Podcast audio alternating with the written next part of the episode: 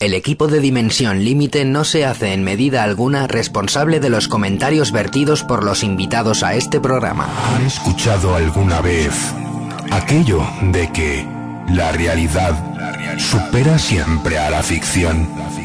¿Acaso no lo creen? Pues pasen, pasen y oigan. Prepárense para iniciar un profundo viaje a los dudosos confines de lo insólito. Trazaremos ahora y por siempre las etéreas bases del eterno umbral de lo imposible. Atrévanse, pues, a cruzar la difusa línea que separa a este de otros mundos a través de la dimensión límite.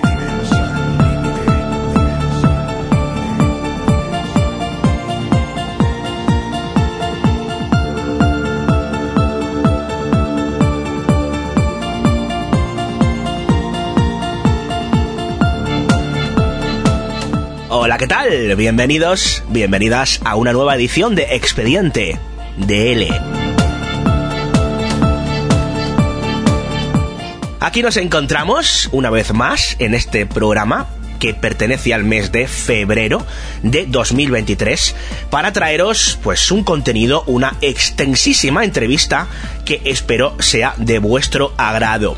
Vamos a romper un poquito la dinámica de los últimos programas y vamos a traeros a alguien que sí es especialmente conocido, que sí es, digamos, eh, alguien mediático, podríamos decir que es la cara más popular en lo que representa eh, a la parapsicología española en su vertiente más comercial y que pues no suele dejar indiferente a aquellos que contemplan sus trabajos. Nos referimos al presidente de la Sociedad Española de Investigaciones Parapsicológicas, de la SEIP.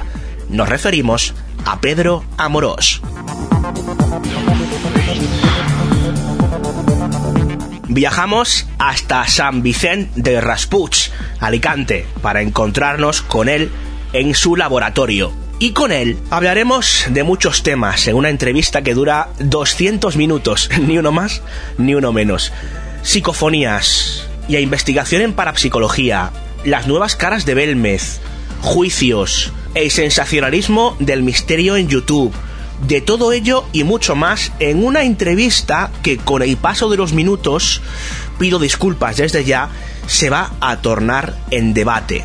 Conversación amigable entre dos personas que se llevan estupendamente desde hace muchos años, pero con una visión muy diferente, yo diría que prácticamente antagónica en ciertos aspectos que tienen que ver con la investigación y con la divulgación de estos asuntos que tanto amamos y que tanto veneramos.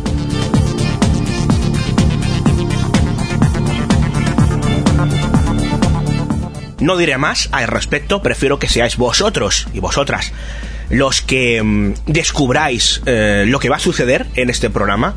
Ya os adelanto que no es especialmente habitual escuchar contenidos de este tipo. Y bueno, eh, espero vuestros comentarios ya sabéis, a través de pues el correo electrónico dimensionlimite@gmail.com o pues eh, vuestros comentarios en redes, ya sabéis que nos tenéis en Twitter como arroba Dimensión Límite, en Facebook también como Dimensión Límite, así como en Mastodon. Recordaros también que podéis apoyar este programa de la manera que consideréis oportuno a través de una cuenta de PayPal que es apoyo arroba gmail.com.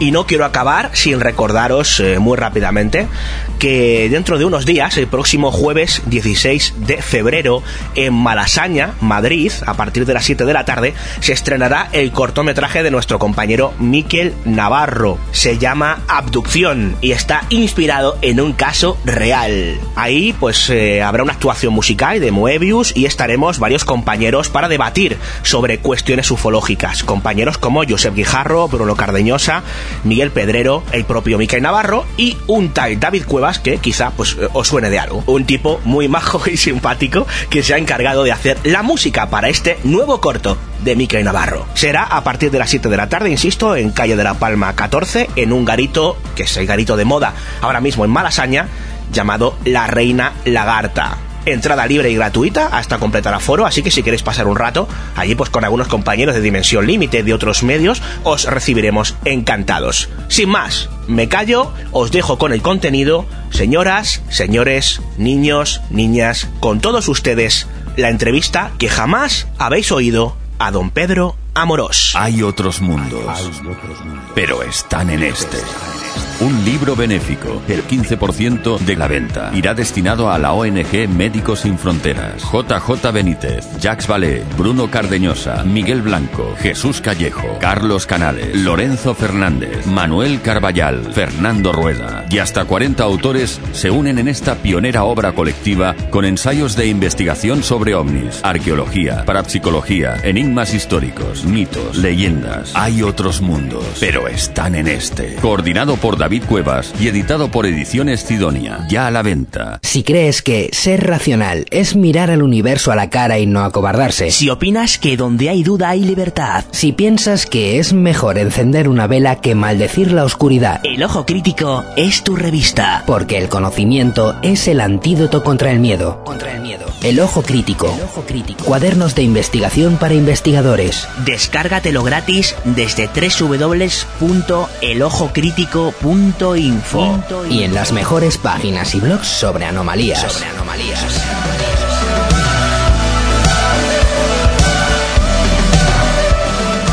¿Quieres saber por qué no ha vuelto? Ha caído con unos psicólogos que apoyan sus fantasías. No sabe lo que es la casa. Están vigilando al visitante. Van a hacer pruebas de poltergeismo. Un ente, así es como lo llaman. Un ente. Un momento, ¿quiénes son? No lo sé. Dicen que de esta universidad. Parapsicología. Dimensión límite.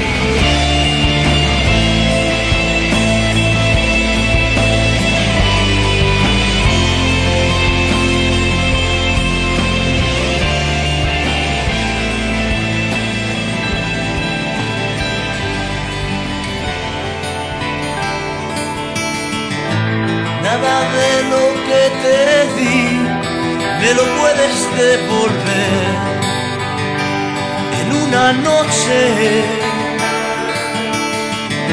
como una virgen sin virtud, como un amanecer sin luz. Está mi corazón, soy un Romeo sin amor, soy un santo sin su Dios solo una lágrima. Dame un trozo de tu piel, dame un beso con la miel de tus mentiras. Dimensión límite. Lágrimas de luna te lloverán y en la noche despertarás. Vacía y sola entre sombras buscarás la pasión que se escapó.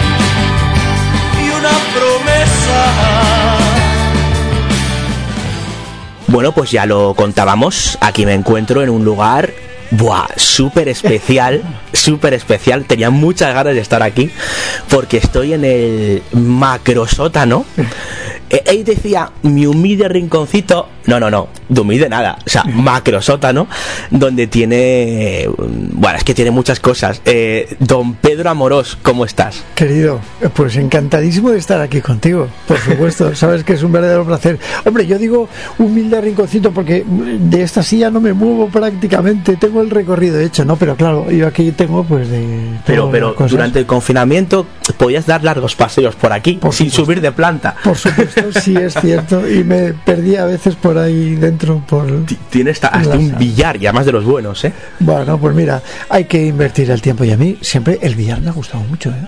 Lo que pasa es que, bueno, Em, bueno, Pedro, a ti te han gustado muchas cosas. Sí. Porque aquí hay de todo, hay hasta colecciones de minerales, de temas relacionados con la arqueología, hay instrumentos musicales, hay hasta restos humanos, eh, hay em, una colección brutal de magnetófonos, eh, algunos antiguos.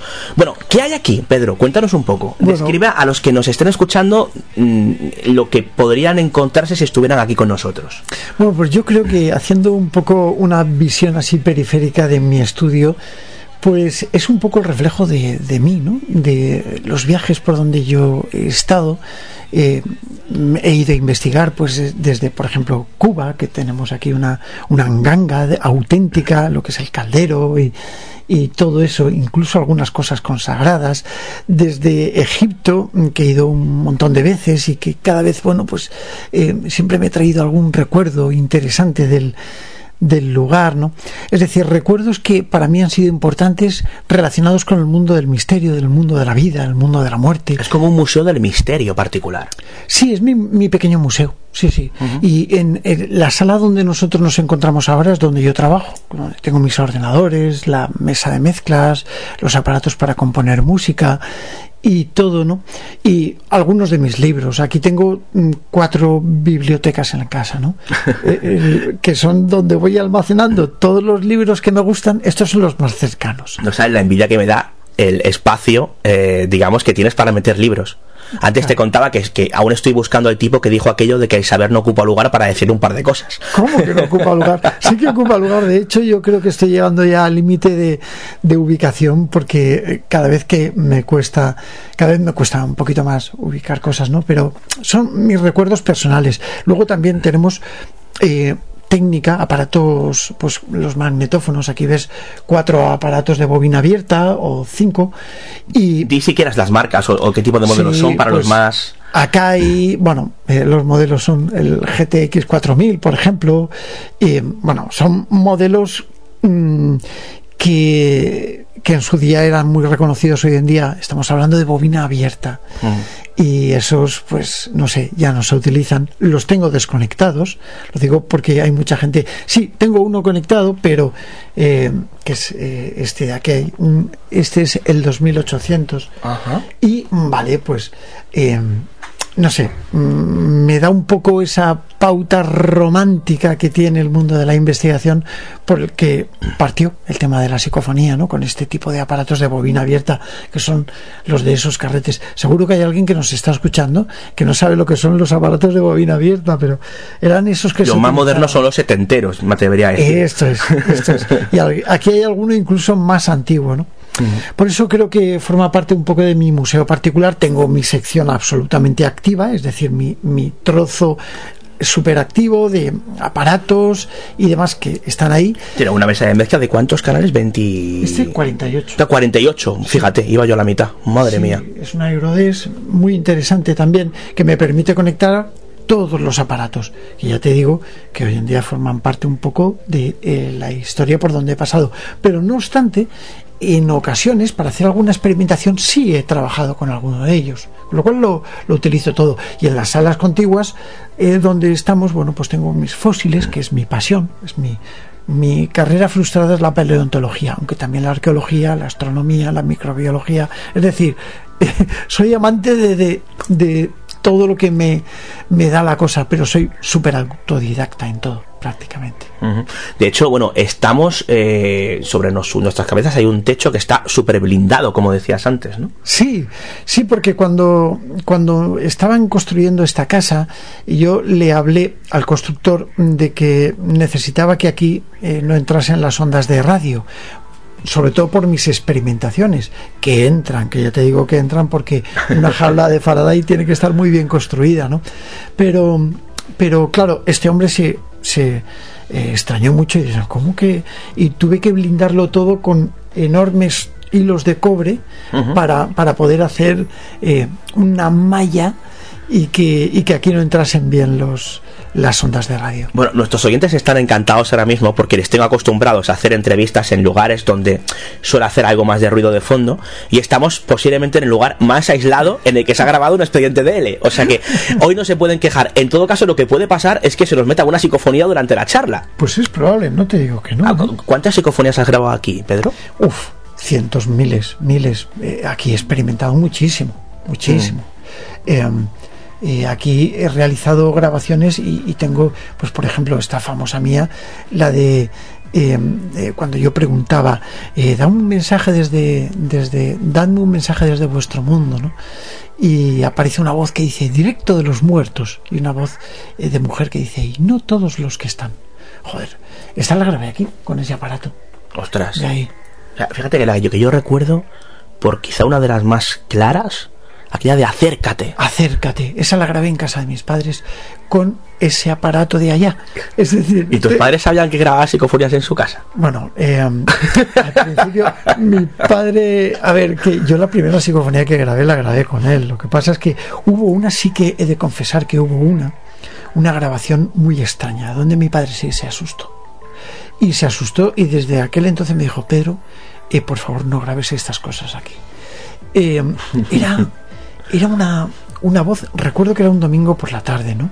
Era una voz que, em, que bueno, empezaba como con unos rugidos, como de una bestia. En el edificio de mis padres em, eh, vivía arriba mi, mi madre, bajo mi tía y debajo mi otra tía, era un edificio familiar, y ya está. Y fue súper curioso porque no había nadie en todo el edificio. Y recuerdo que era un domingo por la tarde y de repente empecé a escuchar aquello, tío, que, joder, eran como rugidos que se transformaban en palabras. Increíble. No, era una moto que pasaba por allí. No, no. Como la que escuchamos de fondo. No, no. Eh, si quieres, eh, te la envío para que se la enseñes a, toda nuestra gente. Es una psicofonía asombrosa. Ah, bueno, pues si me la mandas, la incrusto ahora mismo. Por supuesto. Si quieres, vamos a escucharla. Vale. ¿Cuántas veces, Pedro? Tiro por favor, que es tu frase. Bueno, esta es como un poquito larga, pero ah, vamos a escucharla dos o tres veces. dos o tres veces, vale, vale. Vamos a ello.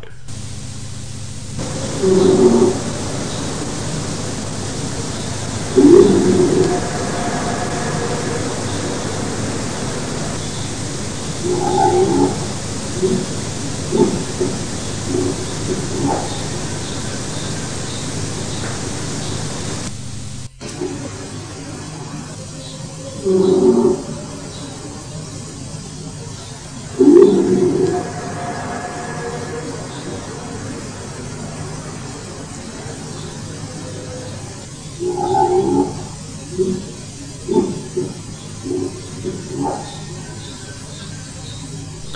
Bueno, pues ahí, ahí teníamos esa voz. No pensaba yo que íbamos a empezar escuchando psicofonías. Esto no, no, estaba. Pero bueno, en Estudiante le puede pasar cualquier cosa.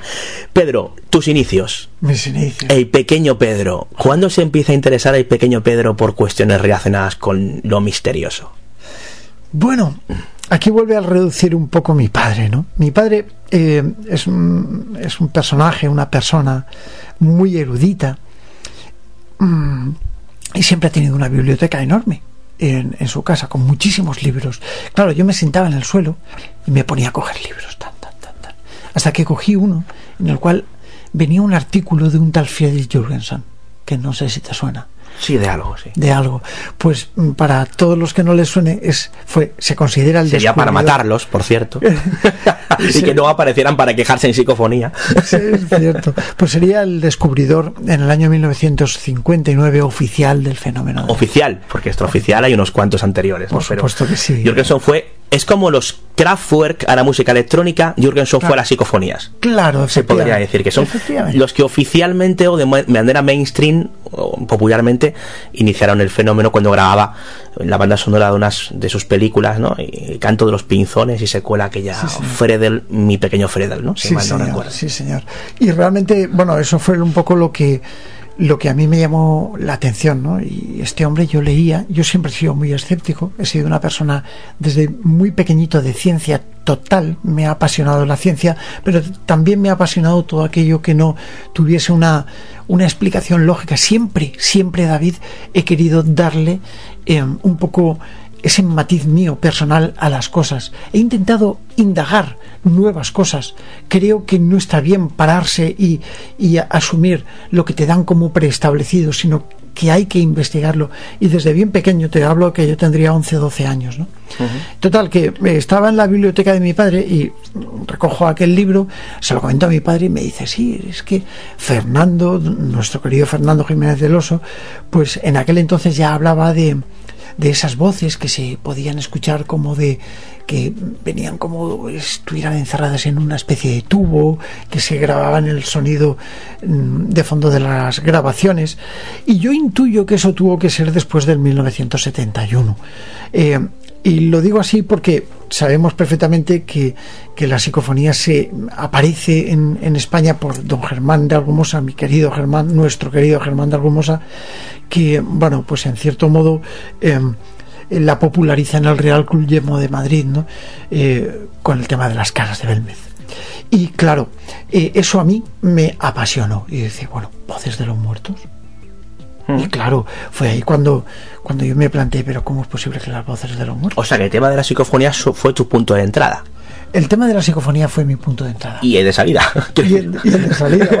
espero, espero. Al menos popularmente hablando, quiero decir. O sea, que continúas con ellos, ¿no? Continúo con ellos. Y además a mí, evidentemente, ya empezó a llamarme un poco la atención el misterio, el misterio. Mi tío me regaló una enciclopedia de que se llamaba Lo inexplicado, que te sonará. Sí, son 10 tomos fantásticos. Correcto, sí, sí. para mí, yo me la sé de memoria.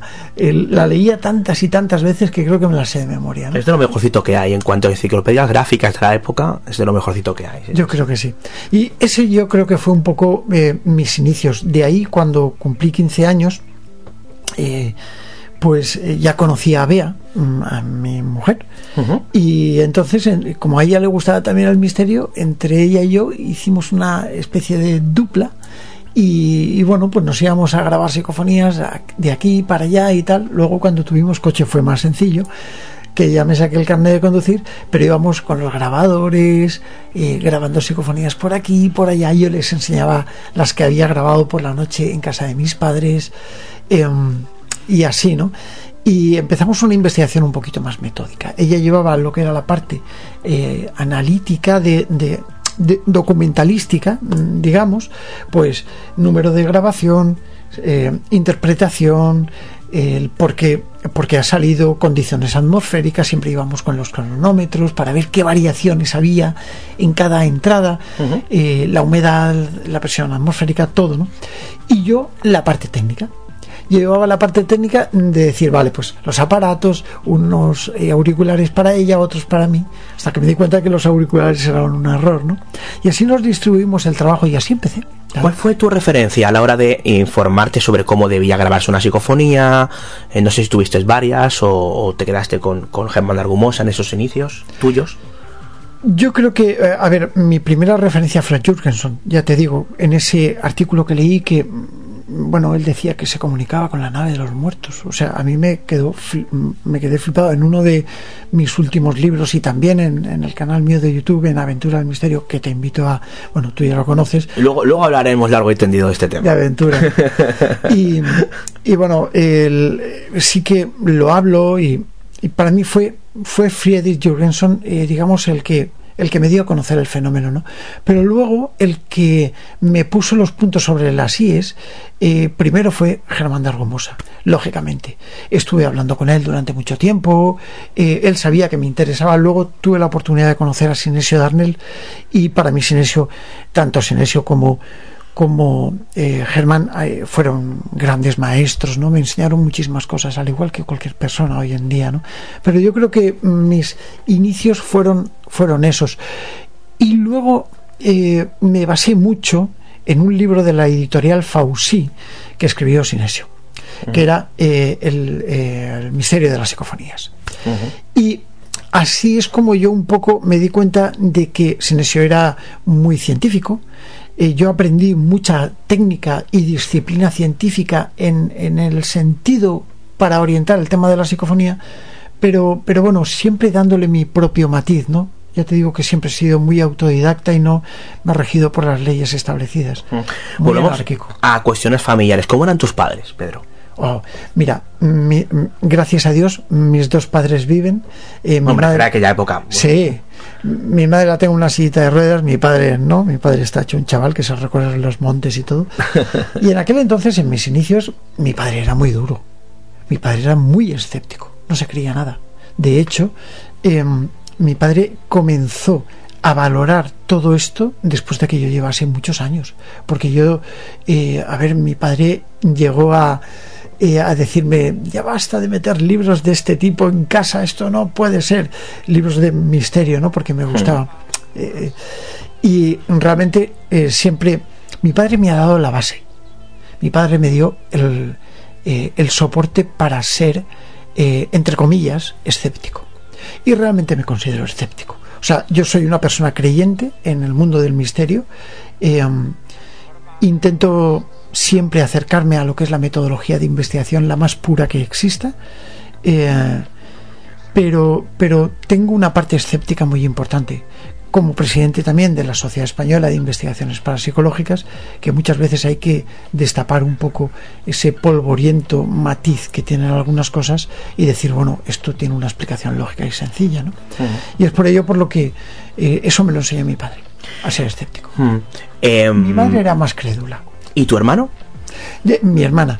Tu hermana, Eh, perdón. Mi hermana, eh, mi hermana miedosa, muy miedosa. Cuando yo grababa psicofonías ella se asustaba eh, y, y bueno, Patricia, uf, eh, no sé, eh, pero ella se lo creía, ella confiaba mucho en mí desde muy pequeño, ¿no? Y, y yo creo que tanto mi padre como mi madre, como mis tías y mis tíos, siempre han confiado mucho en mí, en ese sentido, ¿no? Y por ello me también me he sentido muy seguro en la vida, porque he tenido gente a mi lado y cercano que han confiado mucho en mí. Eh, tengo entendido que llevaste, eh, llegaste a dirigir una emisora. Sí. No, no, tuve, tuve una emisora. Tuviste una propietario Con, con un buen amigo, con Manuel Capella, eh, montamos una emisora llamada Onda 2000, parece que fue en el 98 o así. Estuvimos cinco años en antena hasta que ya vendimos todo aquello. Fue una emisora cultural de radiodifusión, eh, cogía Alicante, mm, eh, la parte sur, la Marina Alta y llegaba hasta Murcia, porque salíamos un poco, entre comillas, desproporcionados.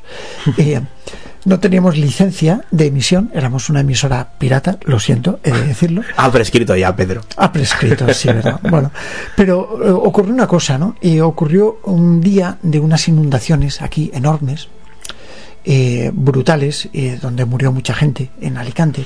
Ya sabéis, el tema del alcantarillado antes no estaba igual y eh, esto fue una desgracia, ¿no? Y bueno, pues todas las emisoras de la ciudad y toda la periferia eh, se regían por la radiocadena, es decir, conectar con las cadenas. Cuando había este desastre no había nadie, conectaban con radiocadena y nada, nadie daba noticias de aquí y no había luz tampoco. Y uno de los pocos sectores de donde no se fue la luz fue donde yo tenía la emisora, Onda 2000. Y me senté, salía del trabajo, me senté a las 3 de la tarde sin comer y me levanté a las 6 de la mañana. Estuvimos coordinando todos los servicios de emergencia de toda la provincia. Venían a la emisora a traer mantas, a traer víveres. Y yo recuerdo que eh, nos dieron una felicitación y, y un nombramiento en la Diputación de Alicante. Y también Claro, nosotros le dijimos, bueno, nosotros solo queremos la licencia. Esto no era fácil, porque estamos hablando de una licencia cultural, ¿eh? que no era no era pública y no, no tenía y, y claro, al final estuvimos en una situación por un escrito que nos hicieron alegal, ¿vale? Hmm. No éramos ilegales, pero nos convertimos Es- esa fina, esa fina línea que hay entre Sí. lo legal y lo ilegal, ¿no? Que es lo alegal. Totalmente. Pero yo siempre, a, a mí la radio, a ver, yo fundé Radio Galeón, la voz de tu conciencia, que así se llamó, cuando tenía 16 años. Y ya hacía ahí mis programas de misterio. Mira, ¿ves aquello que pone transmisor? Sí. Eso es un transmisor de 4 vatios. Ajá. Con ese transmisor de 4 vatios, que lo fabriqué yo, Es una especie de mesa de mezclas para que la gente nos entienda. Tiene la, la misma forma, ¿no? eh, Eh, es, es un emisor, es, es esto de aquí. Este cacharrito de aquí pequeñito. Ah, vale, vale, vale, vale. Este- Perdona, pensaba que decías este de aquí. Vale, vale. Es una, es una cajita. Y esa cajita la fabriqué yo. Ah. eh, con un sales kit. Eh, primero tuvo un vatio, luego me compré ese que tenía cuatro vatios y me la hice yo. Y entonces, eh, esto sí que eh, espero que mi padre no oiga el programa y si lo oye, perdón papá eh, por lo que te voy a decir ahora, porque mi padre no sabía que yo tenía una emisora clandestina en mi casa. sé que te vas a reír, pero esto es así. Y monté una emisora con un dipolo eh, eh, que lo tenía dentro de un armario. Claro, las ondas estacionarias eran brutales, pero yo cubría todo el pueblo donde vivía, que era San Vicente. Llegaba hasta una población que es Ibi, donde se hacen los juguetes y todo eso. Y psh, yo hacía radio todas las noches para que vea, eh, mi mujer, me oyera desde su casa. Yo hacía programas para ella. Sí, es cierto. Y hacía programas pues de misterio, de lo que me gustaba. Cogía eh, mis libros y empezaba, oye, pues tal, y hacía programas yo solo. hasta que un día se me ocurrió, bueno, no sé si me está oyendo alguien más, o emitía en el 87.5. Se llamaba Radio Galeón, la voz de tu conciencia. Yo me hice mis, mis indicativos, mis cosas, que ya ves que...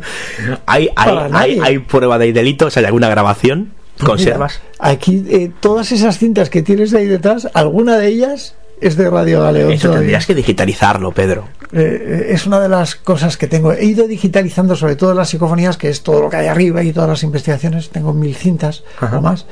Y, y esas, eh, esas sí que quiero guardarlas y quiero digitalizarlas para que no se pierdan. Porque es un poco eh, lo que yo hice. Y un día se me ocurrió decir, David, y bueno, no sé, recuerdo que era un sábado a las 12 de la mañana.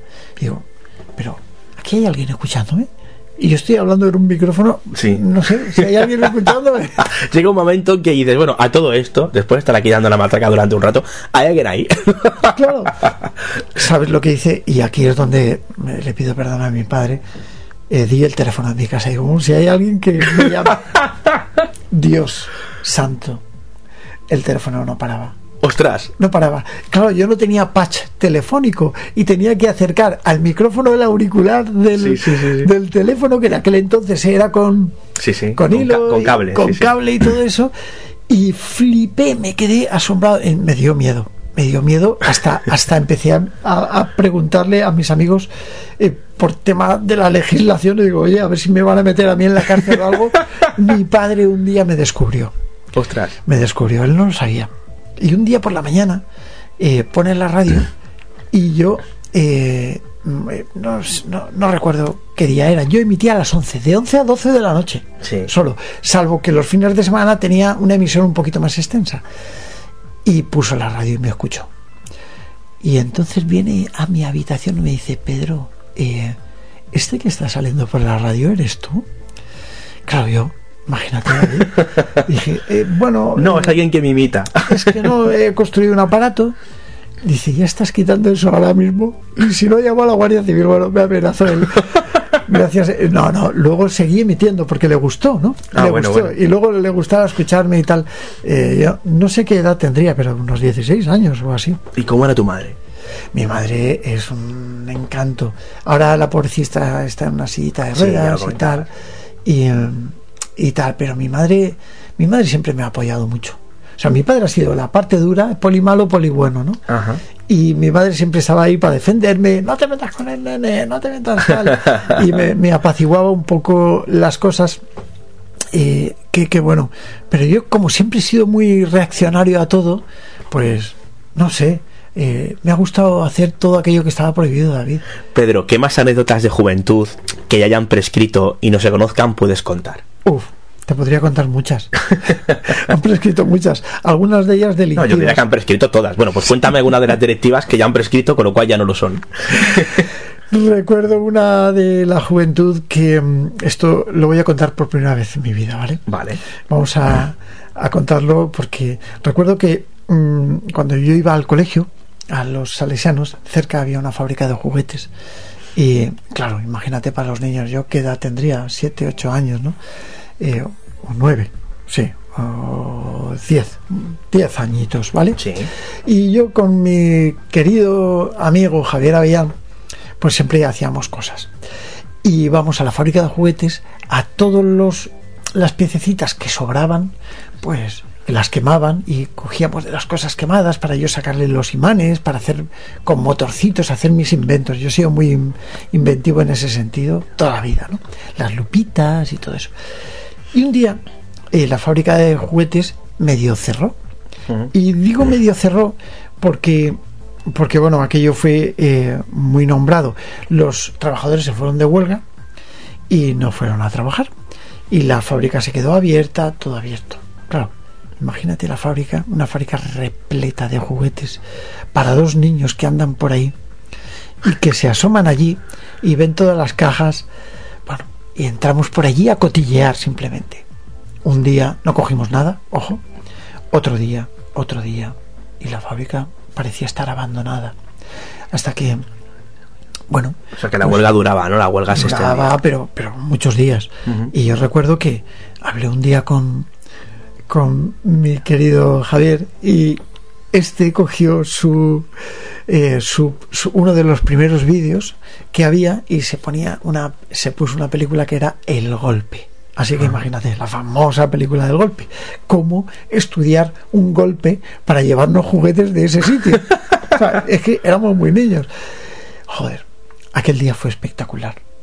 Fue espectacular porque cargados de bolsas para meter juguetitos y todas esas cosas, todo lo que podíamos, ¿no?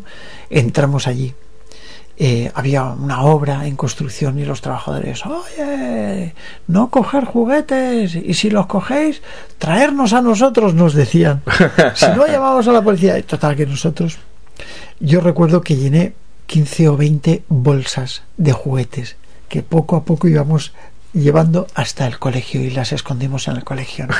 El jefe de estudio nos pilló, eh, no pilló todas las, Contrabando de juguetes. todas las bolsas, pero aquello fue total, que, que nos ven los de otro colegio que ya no existe, que, que bueno, eran de niños huérfanos, Sí. y claro, yo que veo los niños huérfanos y tal, ¿dónde vais? ¿Dónde vais con los juguetes? Digo, ¿sabes? Estos no tenían juguetes. Eh, se llamaba el Colegio Nazaret. Y yo hablé con ellos y organicé pues una especie de salida para que todos tuvieran juguetes. Imagínate 50 niños en fila cogiendo juguetes de la fábrica de juguetes.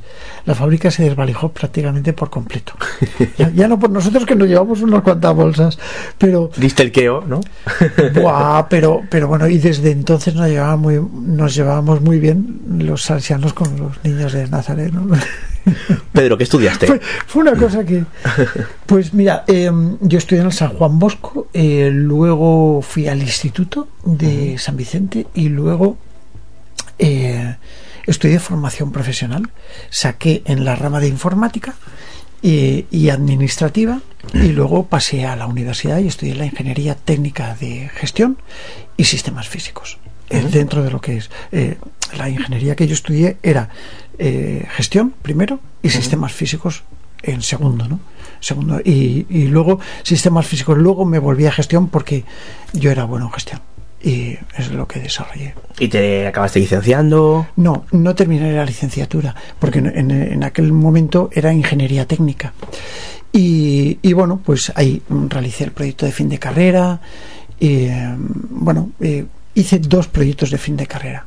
Uno que estaba eh, relacionado con la inteligencia artificial, eh, con redes neuronales, y el otro, eh, bueno, pues un, un sistema de reconocimiento del habla humana y todo eso. Y ahí me quedé. Em, uno de los temas polémicos, por el que te quiero preguntar, imagino que ya sabrás por dónde va. Por varias personas se te acusó de haberte inventado títulos técnicos Títulos técnicos. con los que tú aparentemente te presentabas. Yo no me he presentado nunca de ningún Como ingeniero, como... El, mira, el, yo estudié todo, lo, todo el curso de la ingeniería y hice, el, hice dos proyectos de fin de carrera y no me dio la gana continuar, sencillamente porque no creía en lo que yo estaba haciendo. Eh, y siempre me he considerado y siempre me han bautizado como ingeniero porque yo estudié la ingeniería y la estudié entera. Estudié toda la carrera mm, desarrollando todos los pasos necesarios, ¿no? Pero eh, creo que mm, eh, la falta de interés por parte de mis profesores, que fueron las primeras promociones, pues evidentemente eh, hicieron su su, eh, su fuerte dentro de lo que es el mundo de la informática en aquella época donde yo estudié, ¿no? Y a mí me hicieron aborrecer eh, prácticamente en la universidad. Y cuidado, que por la universidad también he sacado otras titulaciones como diplomatura en programación, por ejemplo, ¿no? Y, mm, y por la Universidad de Alicante, porque mi eh, facultad era la Universidad Politécnica de Valencia, que es donde yo entré con una nota muy alta, hice dos becas de investigación, me concedieron dos becas, una al taller de imagen y sonido, que estuve un par de años, y luego la otra, em, eh, la otra fue en, en un proyecto mm, colaborando con seis universidades más, donde, bueno, pues era una, un desarrollo de algoritmos de búsquedas para misiles. Esto es un poco fuerte, pero, pero es verdad. yo fui el que, el que desarrolló uno de esos algoritmos de búsquedas. Bueno, te preguntaba esto porque, como tú sabes, se, te ha acusado en varios lugares de, pues, no sé si con afán de parecer más serio y demás, pues, eh, adjudicarte una serie de titulaciones que, no tenías en tu haber, ¿no? No, no, en absoluto. Yo jamás. Eh, pero está bien que lo aclares porque esto es una cosa que se ha dicho. De hecho, el otro día eh, un, buen amigo eh, me dijo, oye Pedro, vamos a parar. Yo, no, no, pongas nada de mis estudios. No, no, si lo que importa aquí es la parapsicología. Al fin y al cabo, el ser parapsicólogo no está contrapuesto por nada. Esto fue, em, no, no fui yo el que... Bueno, eso, eso tendría un debate interesante. ¿eh? Sí, sí, por supuesto. Hay, mucho debate. Claro, la parapsicología, sabes, que nace como ciencia en la Universidad de Duke y que las investigaciones en parapsicología que se han realizado en diferentes países y se realizan hoy en día en España, y tenemos el ejemplo de Alex Escola Gascón, por ejemplo, eh, se realizan en laboratorio y requieren de una, de una especialización. Y esas especializaciones suelen pasar por títulos académicos. Bueno, yo, eh, a ver, estoy de acuerdo totalmente, ¿no? yo... No, puedes, puedes disentir, ¿eh? claro. esto es, estoy, de acuerdo, estoy de acuerdo con los inicios de la parapsicología. Lo que hoy en día comprendemos como parapsicología, y a mí me han, me han propuesto incluso... Eh, eh, el hecho de que yo fuera un poco el representante de la parapsicología para varias universidades extranjeras, con el fin de abrir aquí la carrera de parapsicología, eh, lo que pasa es que el Consejo General de Universidades eh, no, no dio vistos buenos, ¿no? Pero una universidad privada perfectamente costaba ochenta y tantos mil euros crear lo que es esa titulación y se hacía, ¿no? Y a mí me han propuesto como un poco el, el cabeza visible ¿Qué universidades fueron las que te lo propusieron? Pues la verdad es que no me acuerdo de los, de los nombres, pero no eran, eran extranjeras. ¿no? Eh, pero lo que sí que te quiero decir es que eh, desde mi punto de vista personal, el estudio de, la parapsicología tiene siempre una metodología total y rigurosamente eh, cientificista. Y digo cientificista, que no digo científica, porque la ciencia no puede tener una referencia exacta de lo que es el método de investigación paranormal, el método empírico. Es decir, nosotros sabemos que el, método empírico de investigación, el método científico, pasa por una serie de pasos fundamentales a tener en cuenta. ¿no? Y obligatorios si quieres que lo que hagas se considere ciencia. científico. Entonces, em, todos esos pasos eh, por los que pasa cualquier tipo de investigación necesariamente obedecen a eh, a una pauta y es que deben de ser replicables por cualquier investigador en cualquier parte del mundo. Eso es ciencia. Sí. Lo que nosotros hacemos dentro de lo que es la parapsicología es aplicar una serie de técnicas eh, para eh, obtener una serie de resultados comparado y compararlos. Este tipo de resultados no son idénticos. La ciencia no admite que la parapsicología es ciencia sencillamente porque el método científico no se puede aplicar. No, no, disculpa, eh, la, parapsicología tiene su propio código UNESCO como ciencia, 6110, y la parapsicología eh, siempre se ha considerado, porque nació como ciencia, eh, como ciencia siempre y cuando se adhiera a las leyes de la ciencia, que es como nace la parapsicología. Sí, pero eh, hay una hay una diferencia. Una cosa es lo que sea lo que se admite y lo que se aprueba por parte de los científicos por eso no quieren la parapsicología cerca de la ciencia. Y otra cosa es la, la eh, adaptación que ha sufrido la parapsicología desde tiempos de Duke eh, como disciplina científica, que yo lo veo bien.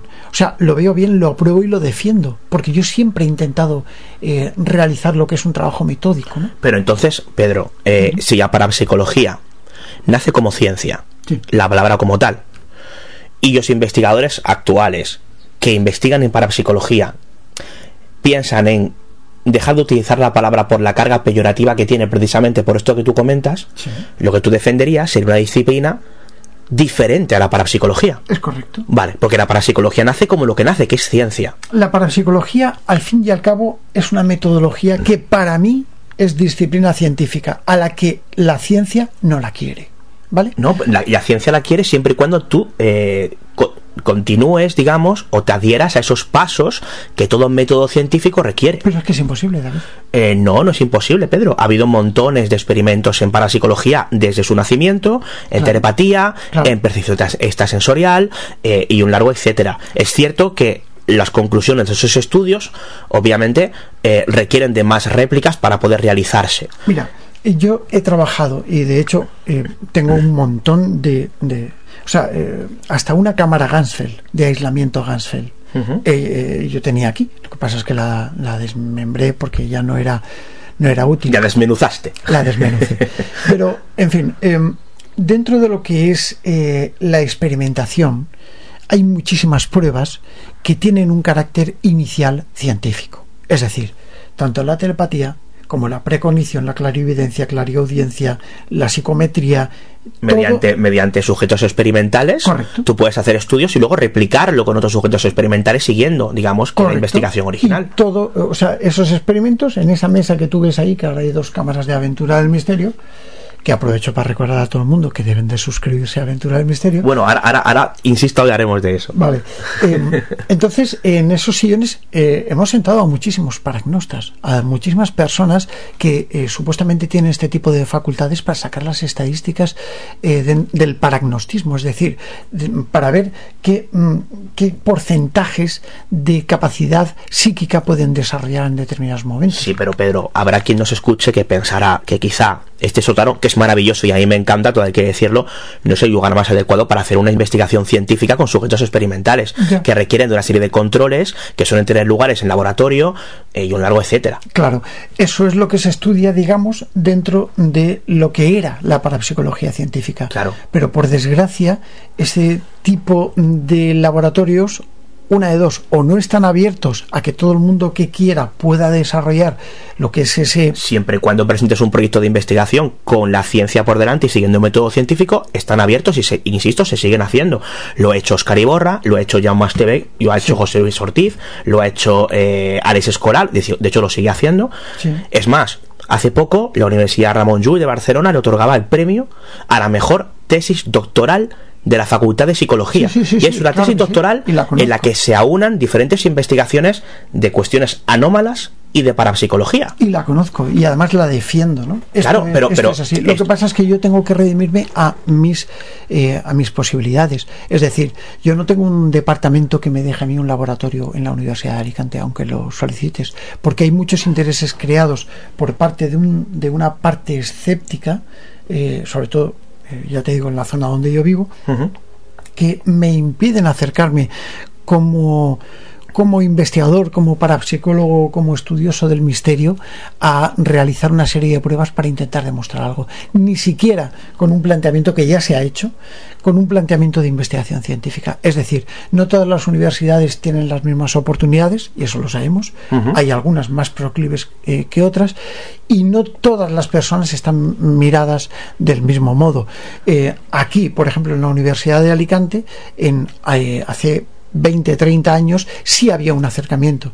Luego ese acercamiento se cerró y mm, por desgracia mm, yo no conozco gente que tenga facilidad para entrar en universidades para trabajar con métodos experimentales en parapsicología. Por desgracia. Al igual que en otras muchas disciplinas, o sea, conseguir que, que, que tú tengas una financiación para poder llevar a cabo una investigación eh, hay hostias para conseguir algo así.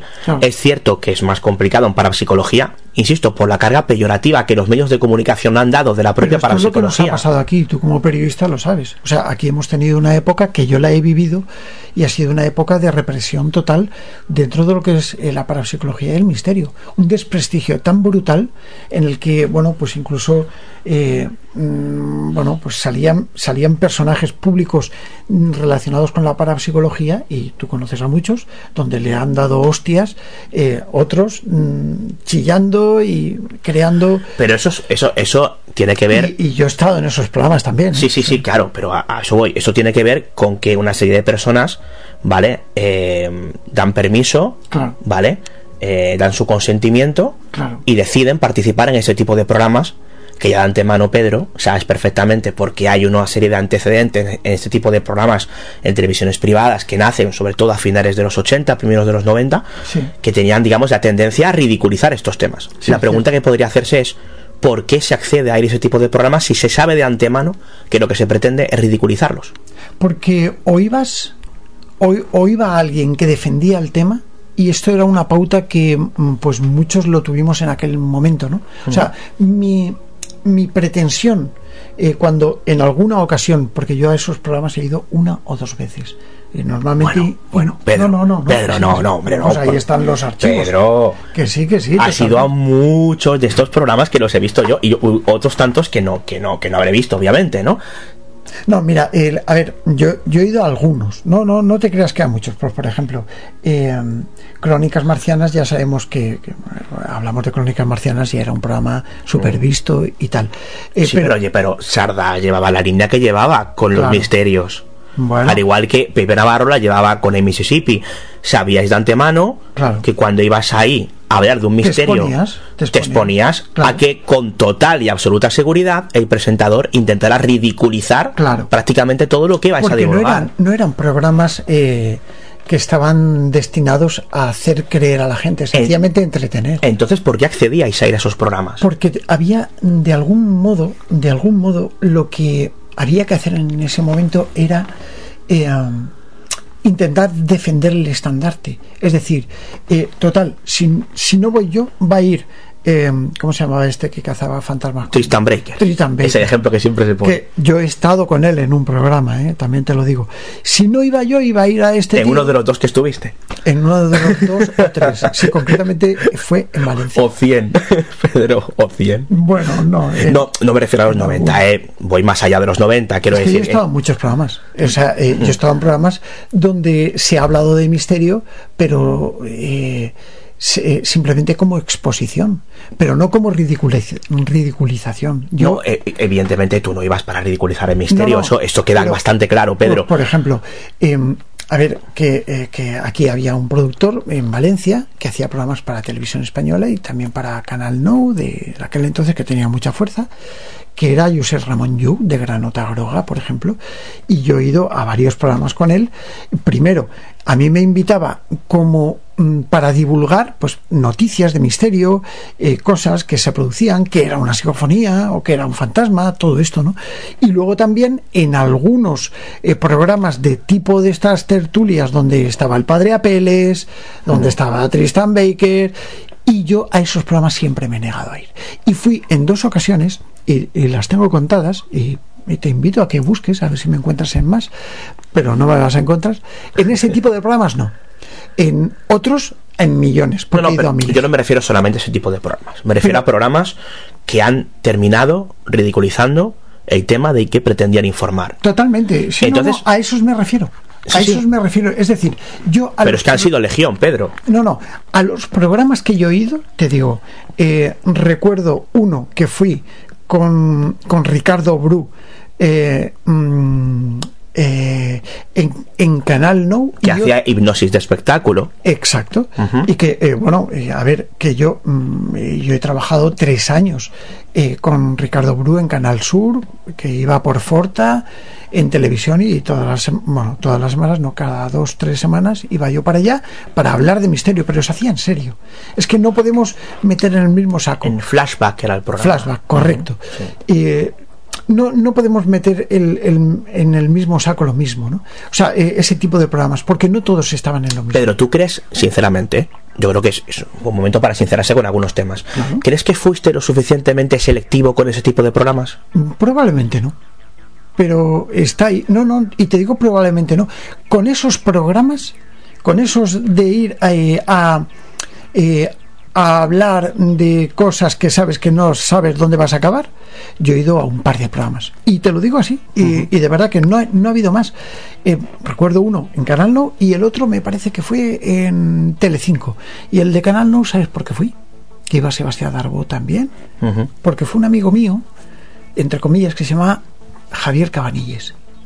Y fue a intentar darme hostias como panes. Y entonces fui ahí a defender lo que tenía que haber defendido.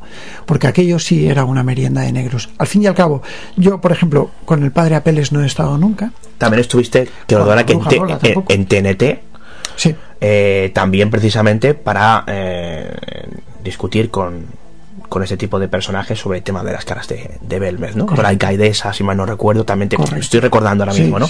yo, yo te vi, Pedro, yo como espectador te vi en demasiados programas de esta guisa.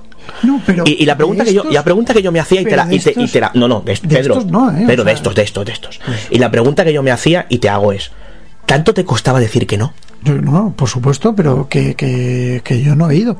David. O sea, eh, a ver, tú me habrás visto en mil programas, porque he estado en mil programas, pero en estos donde se ridiculizaba el misterio con la bruja Lola, con el padre Apeles y con el... No, sí, sí, no, pero, pero estos ninguno, ¿eh? O con el Penumbra y todo. Sí, sí, no, no, eh, está aquí. Estos no he ido en ninguno. No, a, esto, a estos no, Pedro, vale, a estos no. Bueno, ha sido algunos, pocos, pero algunos. No, no, no, ya te digo que he estado en dos con elementos subversivos como... Vale, pero en otros, por ejemplo, de formatos que se hicieron muy populares, que seguían un poco la estela de callejeros, en los que se hacían reportajes, cada vez que han tocado el tema de lo paranormal, siempre ha sido para ridiculizarlo. O para... para ridiculizar. Eso es tu opinión. bueno. Es decir, a ver, eh, a ver, yo siempre he ido a decir mi verdad.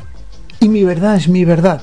Si yo, yo no me he ido a ridiculizarlo. O sea. No, tú no. Pero el programa que te llamaba, al final, cuando tú veías el montaje final, de uno y otro y otro y otro. yo no lo recuerdo así, David. Hombre, Pedro, yo recuerdo un programa que hicisteis, por ejemplo, em, no sé si fue un report de televisión española, puede ser, eh, en el que eh, había una serie de personas ahí que entraban en trance en una especie de cueva, que aquello era eh, una especie de, de, de, no sé, de, psicosis colectiva que no tenía ni pies ni cabeza.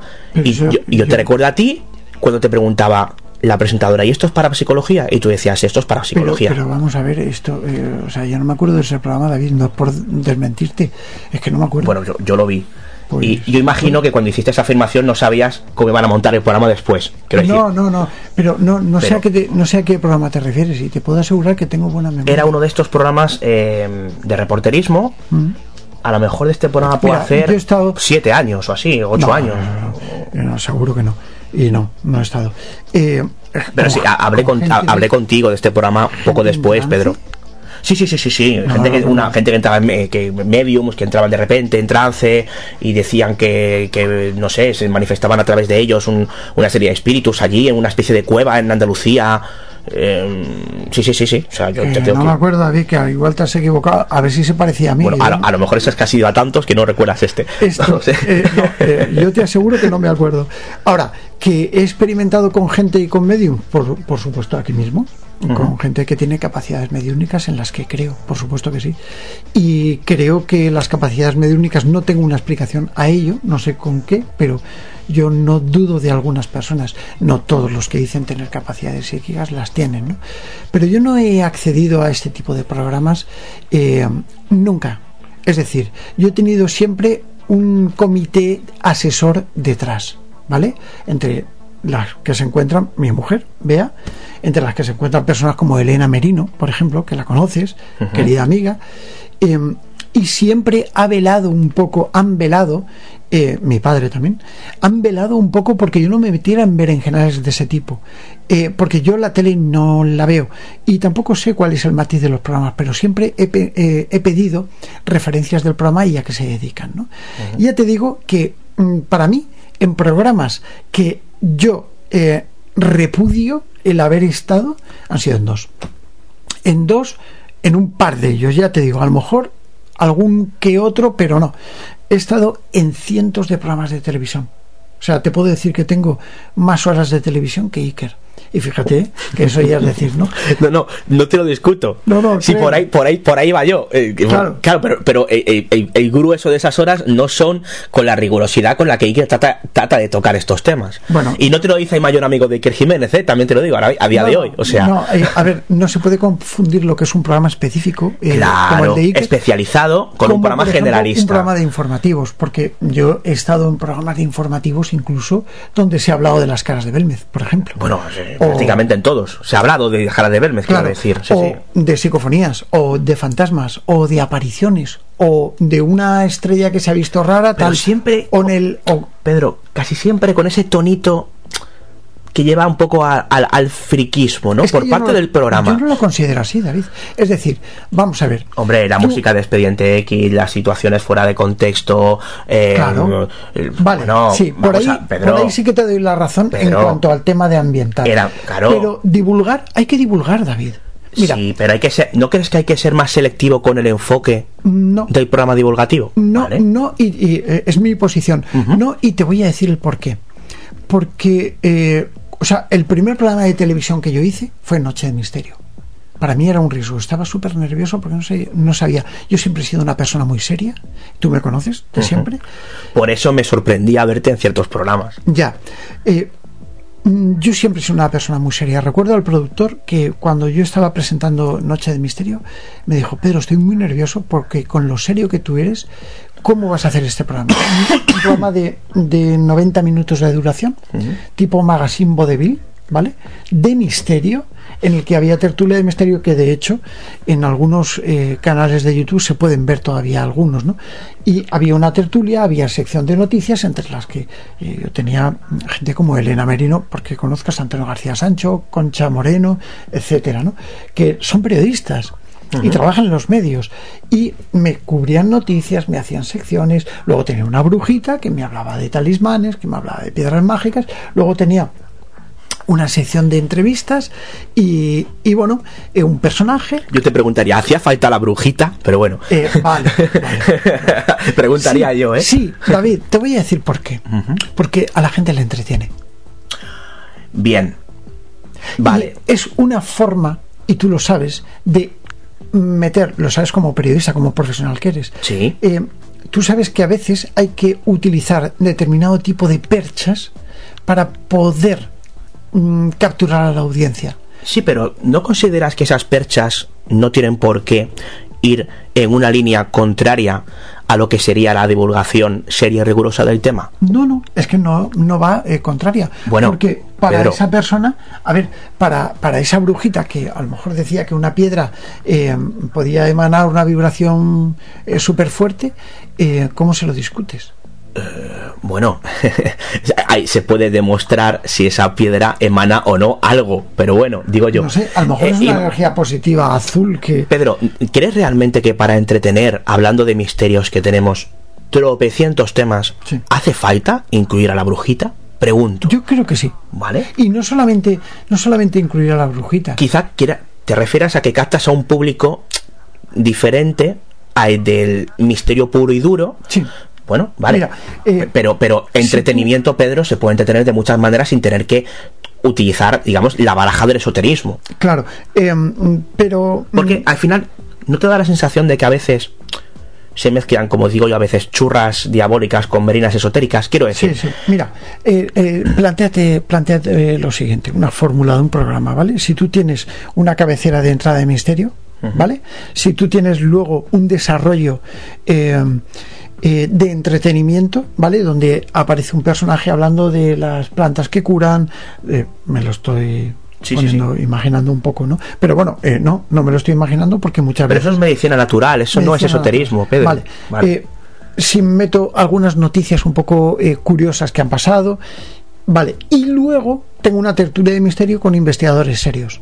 Entre los que han venido, pues muchos de nuestros colegas, eh, en Noche de Misterio hablo, y, y- y, bueno, pues a tener una tertulia pues de la fenomenología poltergeist totalmente en serio, ¿no? Cuando tú tienes un inicio y formas parte de toda esa cadencia, tú al fin y al cabo estás capturando una audiencia que la entretienes. Y yo te digo a ti, como experto que soy de el, el tema de la divulgación en cuanto a tema de misterio, sobre todo en redes sociales, que estoy muy metido, te puedo decir a ti que la retención de audiencia que se ve, y yo he tenido el minuto a minuto eh, de un programa multitudinario como el, eh, un programa que presentamos Elena Merino y yo, que, se llamaba Ghost Hunting, donde realmente, bueno, ves, ahí tienes un ejemplo de esos programas que tienen que capturar a la audiencia que utilizan famosetes para hacerles pasar miedo, ¿vale? O sea, ahí tienes uno de esos programas. Se me había olvidado Ghost Hunting.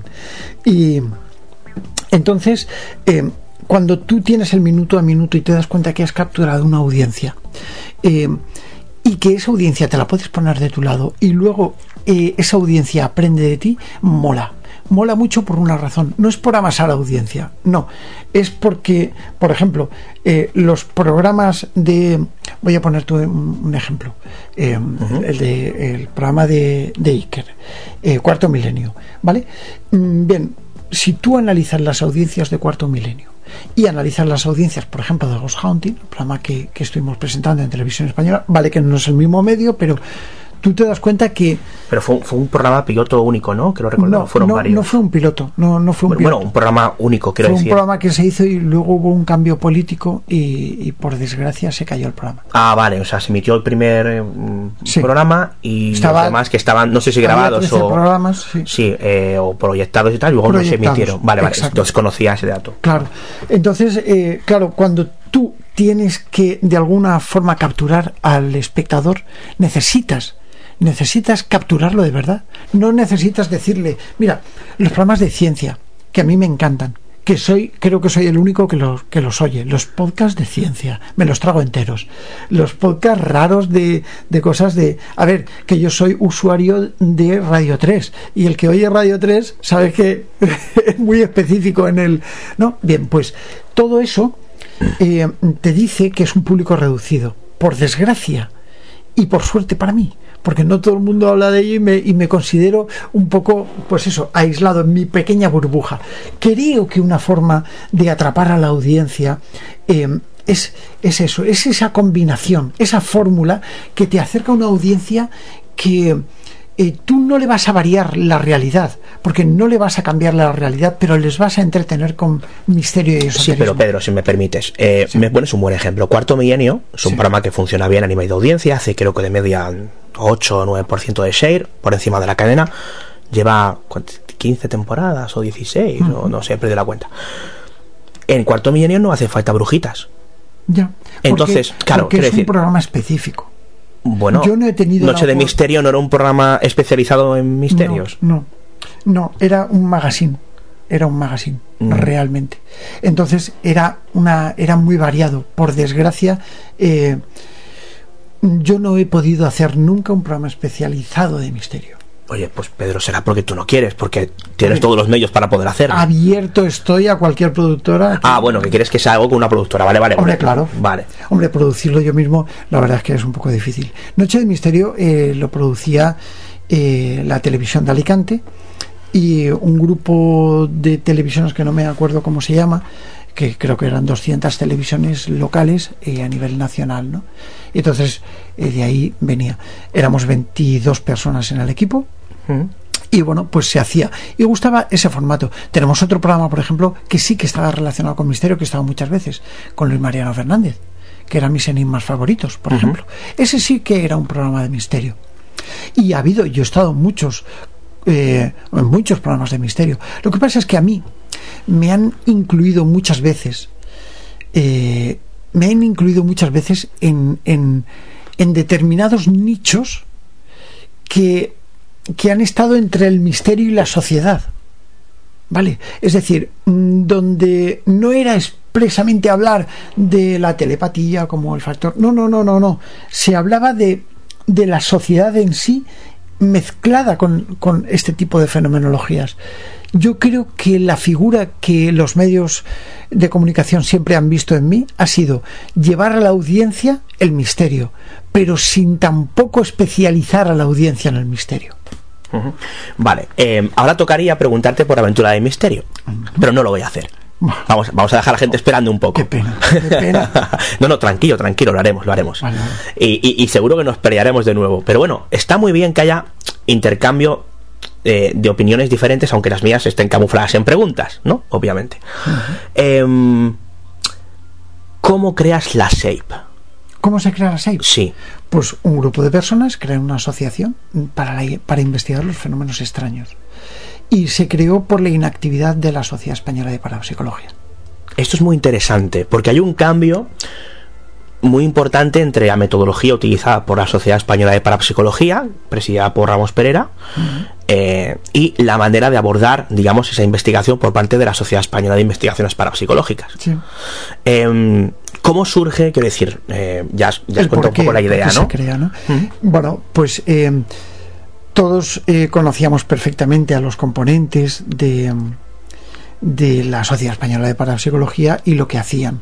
Nosotros queríamos salir de la experimentación de salón y queríamos meternos en laboratorio, queríamos meternos en, en campo, sobre todo en campo. Y te digo el campo porque yo siempre he sido el precursor y el mm, proyector un poco de los grupos de investigación de campo. Y es por ello por lo que la SEIB se crea, para, para realizar investigaciones eh, de verdad. O sea, no, eh, por eso se llamó Sociedad Española de Investigaciones Parapsicológicas, no de parapsicología. Em, hablas, es que, es que me las deja botando, ¿eh? Hablas de investigaciones de verdad. Sí. Bien. Em, cuando tú analizas ¿no? las investigaciones que hacía la SEIP o lo que se denominaba como investigaciones y las comparas con el tipo de investigaciones ¿no? que hacía la Sociedad Española de Parapsicología y ahí se puede revisar su boletín interno Psicomunicación, por ejemplo. y, Sí, sí, es fantástico. Y luego, no sé si llegaste a hacer una publicación en papel, Pedro. Sí. Sí, sí, sí. Eh, yo ya recuerdo la web, claro, yo llegué en 2001, entonces... Primero, antes de la web, lógicamente, pues eh, hacíamos una publicación que era SAPE. Y bueno, pues eh, donde exponíamos los casos que investigábamos y, todas esas cosas. Y mm, se lanzaban 5.000 ejemplares y que ya era un número importante. Oye, está muy bien, ¿eh? y, se hacía en papel, me parece que tenía 32 páginas. Me parece. Y bueno, pues ahí es donde se exponían pues, eh, pues algunos de los datos, bueno, en fin, lo que tenía una revista de misterio de la época que todavía no existían las que nos acompañaban o nos acompañaron posteriormente. ¿De qué año hablamos? ¿Cuándo se inicia la SEIP, los primeros años? Nosotros, yo creo que la SEIP, la SEIP estuvo funcionando desde los 90, ¿no? Pero sin constituir. ¿Cuál es el año de...? El año de constitución legal es en 1995. Y eh, la primera investigación así que hicimos fue pública, fue en el 96 con las caras de Belmez. Pero ¿desde cuándo estabas ya...? Desde los 90. Primero de los Éramos un grupo de amigos no constituidos. Vale. ¿Y, quiénes erais? Pues, por ejemplo, teníamos personas como Antonio García Sancho, Bea, eh, eh, Manuel Capella, eh, Alicia, Alicia López, Gracia Figueres, Elena, ya no me acuerdo del apellido, eh, José Elena, discúlpale. Eh, Elena, por favor. Hace, muchísimo, muchísimo que no sé. Elena López. ¿Ves? Ya me acuerdo. Ah, bueno. Es que el apellido tampoco era como para recordarlo. sí, Elena López. Eh, son, eran queridas personas con las que. Y, a ver, que todos venían porque yo era investigador. Yo, con la única persona que he investigado ha sido con Bea. Y entonces yo, a ver, mi línea de trabajo era, era investigar el tema de las psicofonías analizar qué es lo que había y mm, sacar conclusiones al respecto. Y todo esto yo lo hacía con Bea. Lo que ocurre es que la gente se quería unir a mí y, bueno, pues poco a poco se fue configurando ese grupo y posteriormente se creó la SAPE. Y de ahí ya fue una magnitud brutal. ¿Crees que la SAPE fue en España, fuisteis los precursores de estas em, experimentaciones de sitios abandonados que empezaron a germinar, yo vivía aquellos primeros momentos, ¿no? Em, y que se han acabado convirtiendo hoy en día em, en lo más popular en lo que respecta a los visionados o bien de YouTube o bien de otros formatos en lo que respecta a la divulgación de estos temas. absolutamente. Es decir, la SEIP empezó a configurar grupos, había grupos que ya estaban saliendo por ahí, que hacían sus pinitos y sus cosas, ¿no? Pero la SEIP intentó eh, organizar todos esos grupos. Fue muy difícil. Fue muy difícil porque cada grupo tenía su idiosincrasia, sus características. Lo cual no deja de ser sintomático de que algo quizá era difícil de controlar. Bueno, era bastante difícil, sobre todo porque eh, si tú eres Pepe y está Juan, y a lo mejor Pepe no se habla con Juan y ambos investigan y forman parte de ese mismo grupo, ¿cómo te lo comes? O sea, cosas así nos la comíamos. han tenido que poner la cabeza como un bombo no te lo en innumerables ocasiones. Pero bueno, al, margen de esto, Pedro, esto es importante. ¿Qué es para ti la investigación? Pues para mí, eh, a ver, mm, una cosa es experimentar y otra cosa es investigar. Experimentar es lo que se hace habitualmente por todos estos grupos de los que tú estás hablando, entre los que muchas veces hago yo. Experimentaciones son las que yo realizo eh, habitualmente, unas veces con aventura del misterio, otras veces eh, sin aventura. Y una investigación forma parte de un grupo de o sea, una investigación forma parte de un grupo de experimentaciones. Cuando tú eh, una experimentación arroja datos, arroja datos que tú puedes tener o no en cuenta en función de la potencialidad que tengan esos, esos datos. ¿no? Y luego, eh, una investigación se compone de las elucubraciones, eh, averiguaciones, hipótesis planteadas, datos recogidos que tú puedas haber llevado a cabo en un sitio. Entonces, para mí, investigar es eh, intentar sacar conclusiones de determinado tipo de hipótesis de trabajo. Vale. ¿Crees que lo que se hacía habitualmente en los diferentes grupos, que eran muchos, de la SAPE, era investigación? No. No, no, era experimentación. ¿Y por qué normalmente lo presentabais como tal? Bueno, normalmente la psicofonía se presenta como psicofonía cuando debería ser parafonía. Es como la gente lo entiende. No me cambies el tercio. No, no, eh, es perfectamente. O sea, te acabo de decir lo mismo.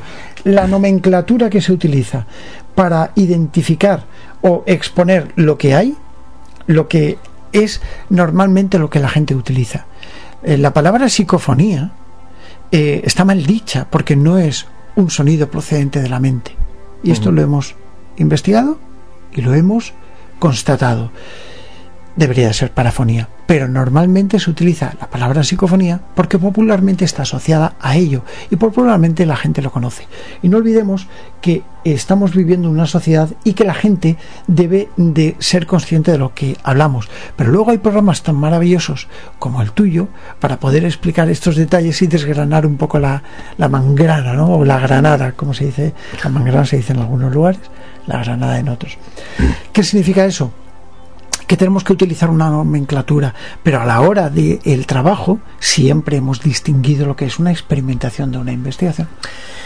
Em, aquí ya entramos en cosas que he vivido yo, ¿vale? Eh, cuando la SEIP se hace eh, con diferencia, la eh, asociación o agrupación relacionada con fenómenos paranormales más importante o más conocida o más mediática de España, eso es indiscutible en numerosas ocasiones en diferentes programas de radio, revistas, boletines, programas de televisión, etcétera, se presentaba constantemente por parte de personas de la SEIP a eh, compañeros vuestros que haciendo experimentaciones, vamos a reconocerlo, eh, bastante cuestionables, se les presentaba de forma sistemática como investigadores. Vale, te pregunto sinceramente, Pedro, ¿crees que esto fue algo positivo o quizá empezó a llenar el camino para que esa confusión entre experimentador e investigador eh, haya ido creciendo con el paso de los últimos 15 o 20 años? Bueno, yo creo que em, es un poco de todo. Hay investigadores de verdad, hay personas que persiguen la investigación, hay investigadores definidos y son investigadores que están realizando experimentaciones. Es decir, un investigador em, en algo realiza una experimentación para intentar concluir o esclarecer un dato que ha obtenido, ¿no?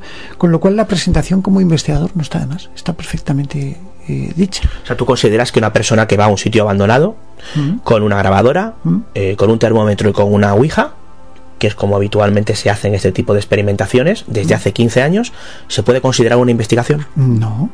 No, no. Eh, no estoy hablando de ese tipo de casos. Estoy hablando de los casos. Pero es que ese tipo de casos son los que más afloran, Pedro. Por Desde hace 15 años. Por desgracia, sí. En España. Y mucho, y la mayoría de esos. ¿no? no, bueno, yo no pretendo culparte. Pero, pero la, pero la SEIP, que es mucho más que tú, tú eres el presidente de la SEIP, creo que la pregunta es pertinente. Eh, o bien por tu parte, o bien por parte de otros compañeros, abusó de titular como investigador a personas que hacían este tipo de experimentaciones que acabo de citarte, que es cierto. Vale. Es cierto, sí. Eh, muchas veces, de hecho, eh, hemos tenido y hemos revocado todas las credenciales de donde ponía salía la palabra investigador, y solamente tienen las credenciales de investigador aquellas personas que realmente lo merecen, ¿no? De hecho, se han revocado todas, ¿no? Y ahora se salen como socio o socia. Y, ¿Cómo se decide quién realmente lo merece dejando a un lado los sentimientos de amiguismo? Muy difícil. Claro, es que yo sé, es que conozco el tema, entonces por eso te pregunto. Cuando alguien se asocia a la SEIP, normalmente, ahora tenemos el cupo de asociación cerrado, ¿no?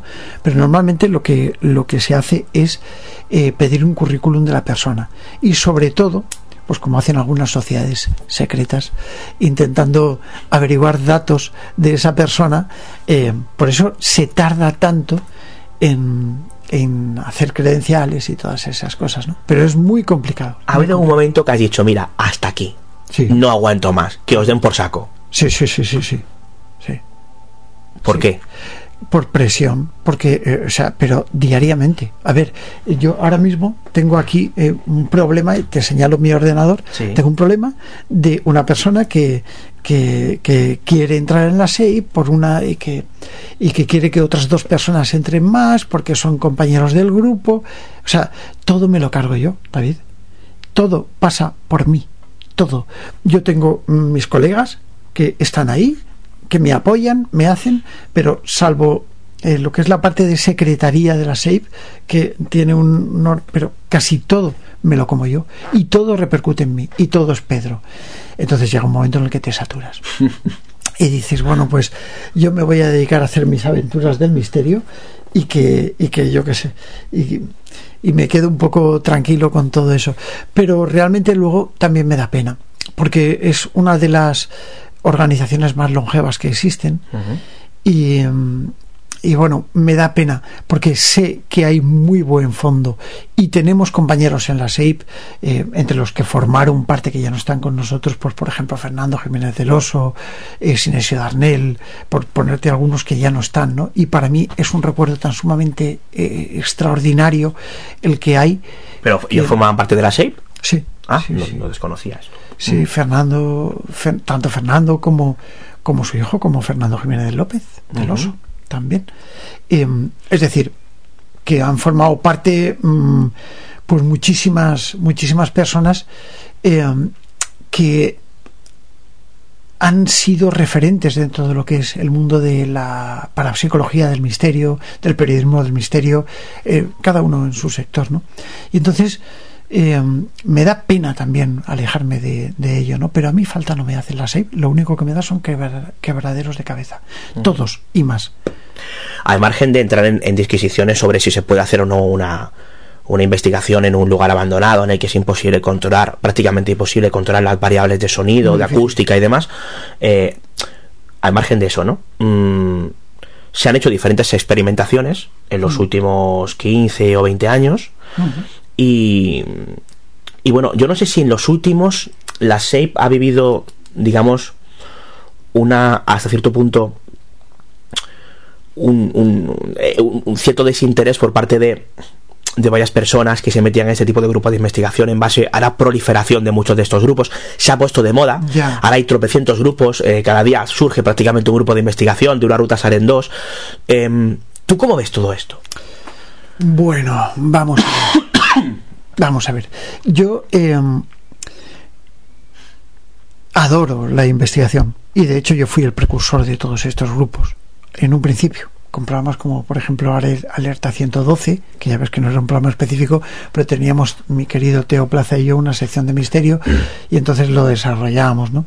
o, mm, o en otra dimensión creo que se llamaba también en fin una serie de programas que fueron multitudinarios que la gente los veía mucho ¿no?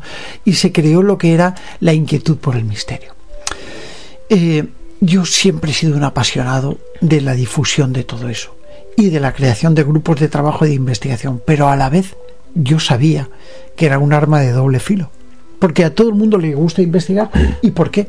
Eh, si yo investigo, ¿por qué el otro no va a investigar? Es decir, estamos en una libertad total que todo el mundo puede hacerlo, ¿no?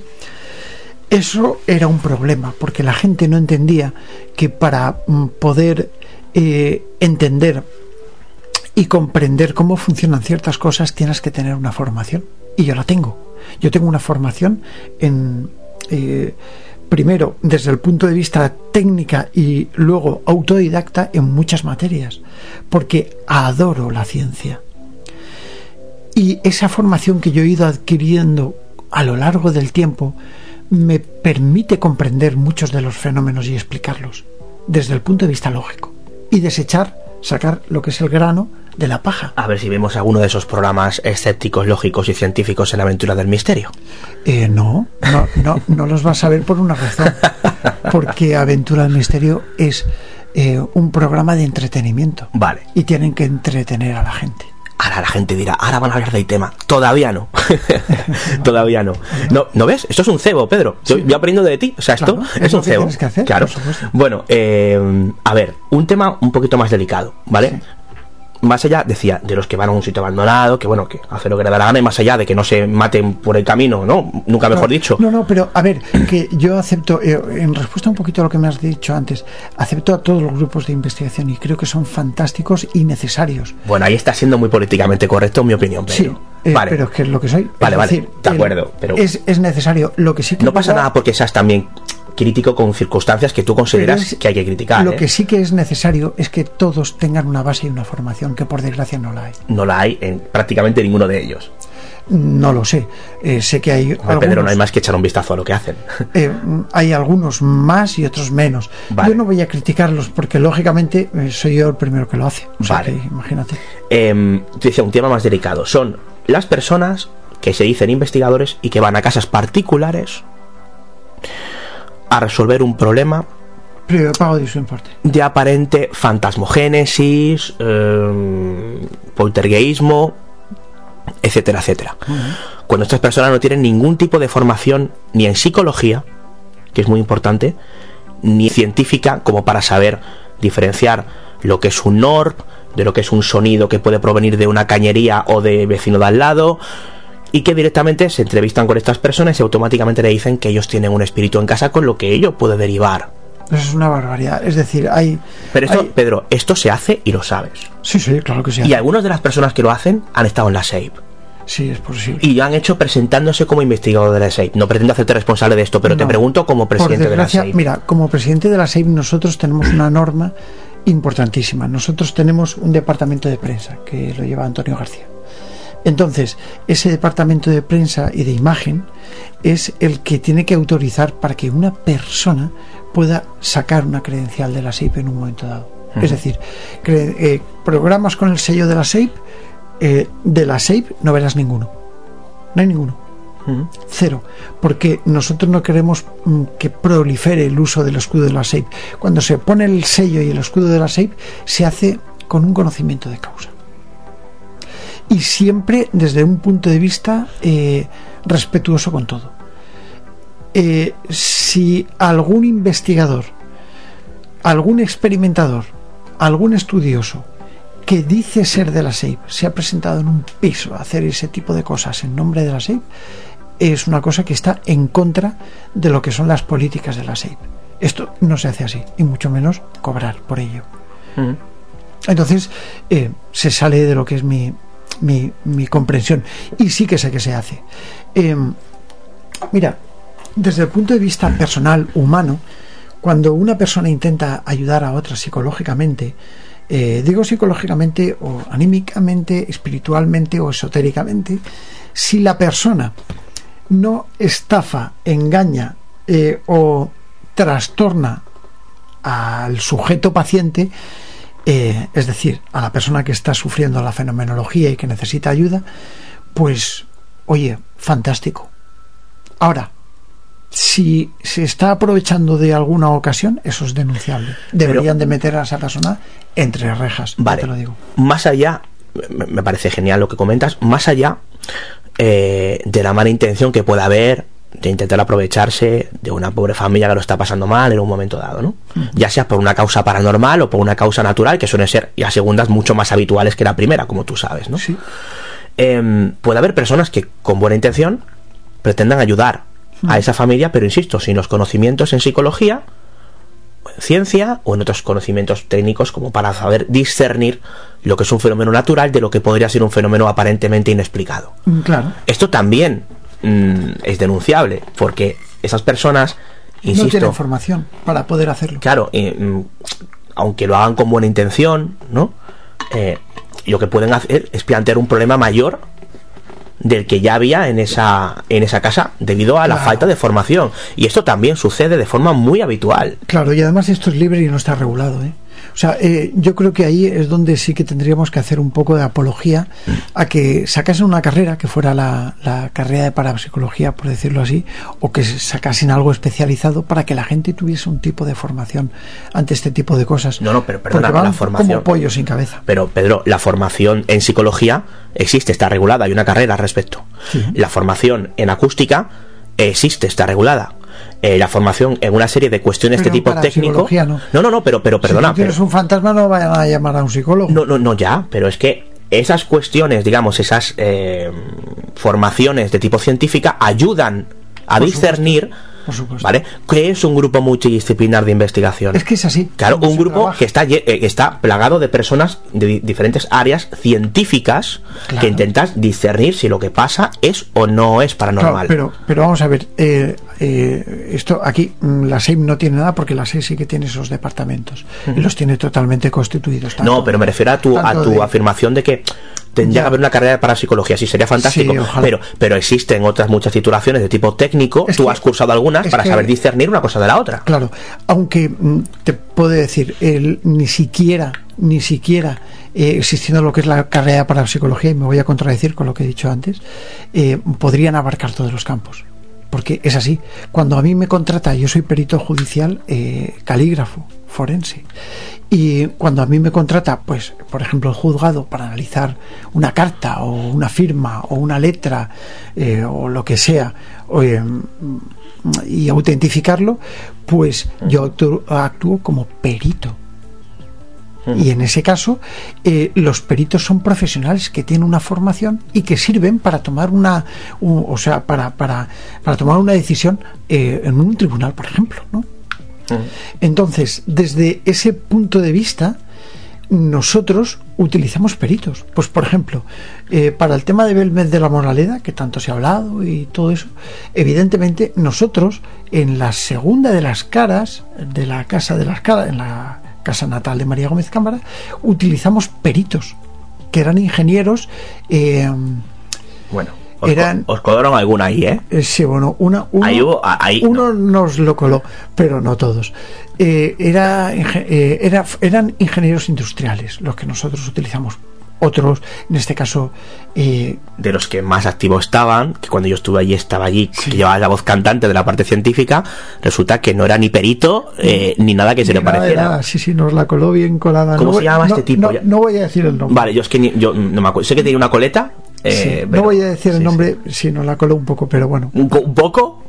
Bueno, Respetable para él, porque además yo cuando denuncié a Cabanilles, que lo senté en el banquillo, a- al indocumentado este, que para mí Cabanilles no es periodista, ¿eh?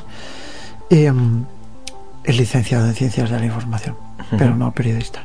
Pero bueno, em, cuando senté en el banquillo a Cabanilles, acusado de todo lo que se le acusaba para que lo demostrara, y estaba sudando allí como un animal de ver que no sabía por dónde salir, y yo te aseguro que, que menos mal que quitamos a tiempo a esta persona, a este personaje que estabas diciendo tú, eh, porque tenía que autentificar una prueba pericial como ingeniero y no lo era. O sea, eh, fue algo que, que a mí me, me llamó muchísimo la atención, ¿no? Y realmente, mm, realmente es que no te das cuenta de que a, a quién a quién metes. A ver, eh, bueno, cuando, Pedro, pero cuando te envían, se pueden pedir credenciales es que se piden. y que se falsifican. Exacto, algunas personas las, las falsifican, sí. No solamente de palabras, sino también de hecho y por escrito y por diploma y todo eso. Por desgracia nos la han colado muchas veces doblada, por eso somos muy cautos. Nosotros tuvimos que rehacerla, sí. Esto es una cosa que no te he contado. Em, en el año 2005 eh, rehicimos lo que eran las bases de la SEIP y eh, creamos una asociación eh, en función de todas esas resoluciones donde se habían subsanado los errores primigenios. Entre ellos, pues por ejemplo, la creación de, de grupos de investigación eh, que estaban despendolados, por ejemplo, ¿no? Y se fue reorganizando todo. De hecho, ahora mm, eh, la SEIB se llama eh, Sociedad Española de eh, Investigaciones Parapsicológicas y Paracientíficas SEIB. Qué manía con poner investigaciones, ¿eh? Sí, pero es que me gusta y no puedo evitarlo. de acuerdo, eso te lo compro. lo otro quizá no.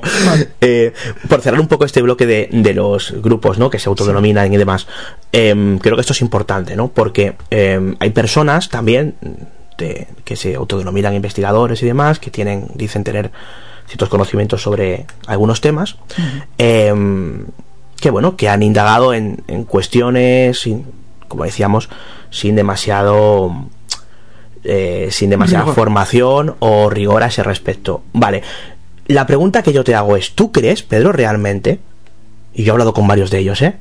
¿Tú crees que a la mayoría de estos... eh, algunos lo llaman investigadores, tú experimentadores, yo directamente cazafantasmas de fin de semana.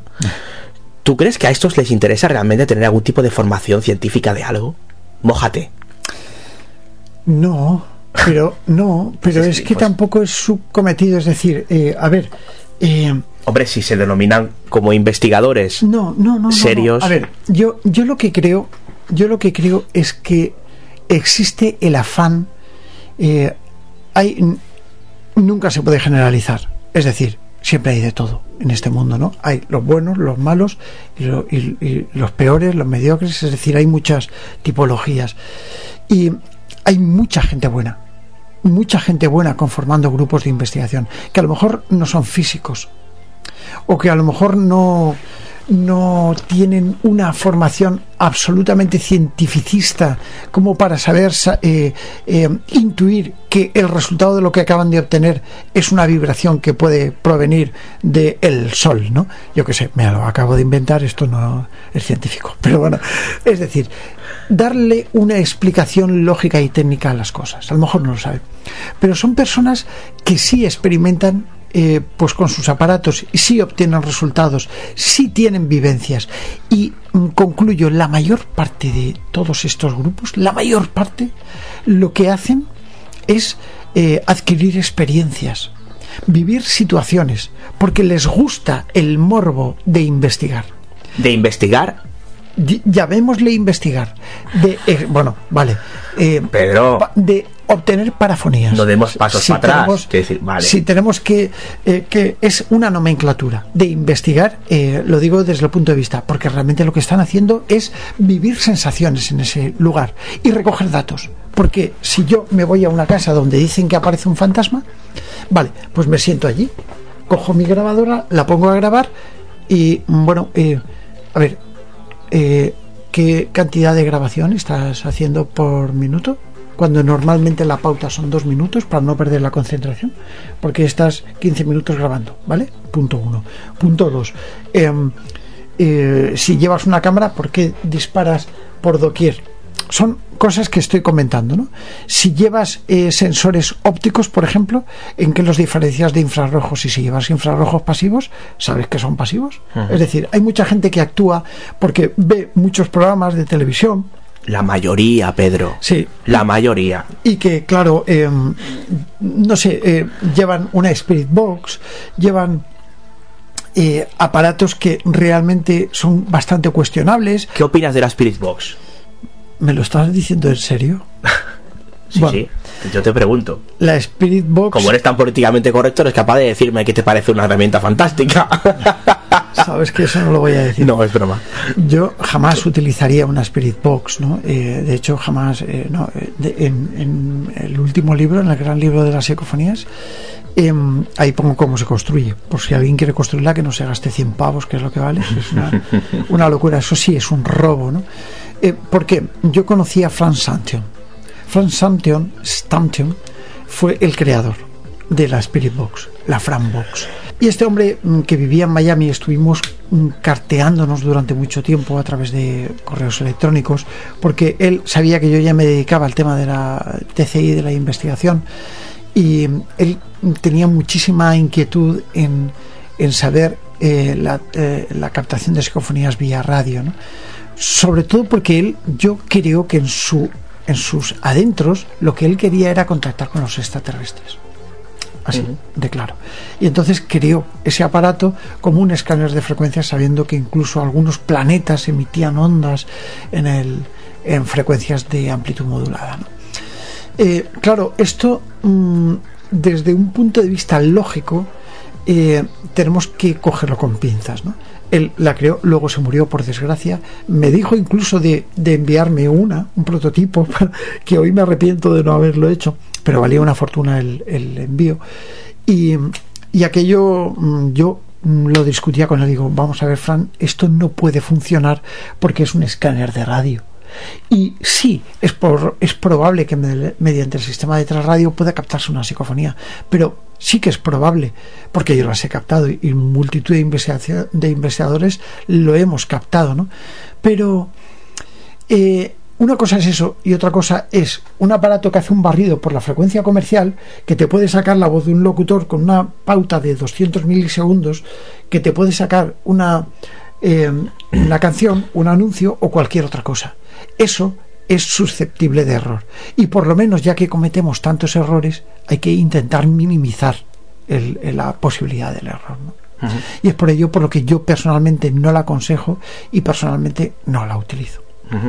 Antes comentabas una cosa muy interesante. Decías que hay grupos eh, de estos que comentábamos que, oye, que son te parecen honestos, que son serios y que en sus respectivos eh, lugares de, experimentación, eh, graban y obtienen resultados. Bien, la pregunta eh, que yo me hago es, ¿cómo se sabe si esos resultados que han obtenido son o no válidos cuando la mayoría, la mayoría de ellos mm. no especifican cómo se realiza o en qué condiciones se realiza la grabación? Porque realmente no, no se hace así. A ver, eh, estamos, o sea, cuando a ver, yo tengo mil hojas y mil eh, cuadrículas de estas eh, donde decir, vale, pues sí, hora, fecha, condiciones ambientales, lugar de experimentación, medidas de aquí, de tal, tema acústico, todo, ¿no? Sí. Y las he utilizado mil veces, ¿no? Eh, lo que ocurre es que cuando tú te vas a experimentar, cuando esa gente va a realizar sus experimentaciones, que no investigaciones, bueno, bien. Vale, sí, vale. o investigaciones. que va la marcha. Que, me va la marcha. Entonces, eh, esta gente eh, no tiene la formación que tienen que tener, por desgracia. No la tienen. No, no saben que eso debería hacerse así. ¿Y sabes lo que pasa? que el poder del grupo convence. Es decir, yo intento siempre decir, vale, en vuestras experimentaciones llevar el cuaderno de campo. Eh, intentar hacer un croquis de dónde estáis, eh, anotarlo todo en el cuaderno, personas que habéis entrevistado, los testimonios, porque yo soy de cuaderno, ¿eh? Eh, lo tengo por ahí, el último, pero porque tengo varios y me encantan los cuadernos. Pero ¿sabes lo que ocurre? Que, que esta gente no lo hace así. Y si desmientes a uno, tienes que desmentirlos a todos. O sea, si, si riñes, no desmientes, riñes a unos, tienes que reñirles a todos. Y por desgracia, por más que lo digas, no hacen caso. Ya, pero, no hacen caso. pero, tú, pero tú aseverabas que obtienen resultados. Con lo cual das validez a, esos resultados sin saber cómo se han realizado esas psicofonías o en qué condiciones. ¿Es más importante lo que dice la voz aparentemente que el cómo se obtiene? No, para nada. Lo que dicen las voces es inútil. Y lo, verdaderamente importante es la demostración científica de esa voz. Es decir... Entonces, ¿por qué das validez a esos resultados? porque si nos salimos del, eh, del laboratorio, es muy complicado, por no decirte casi imposible, establecer una pauta científica de actuación. Pero entonces, insisto, ¿por qué se dan validez a esos resultados? Bueno, pues porque no hay una prueba en contra que los desmienta.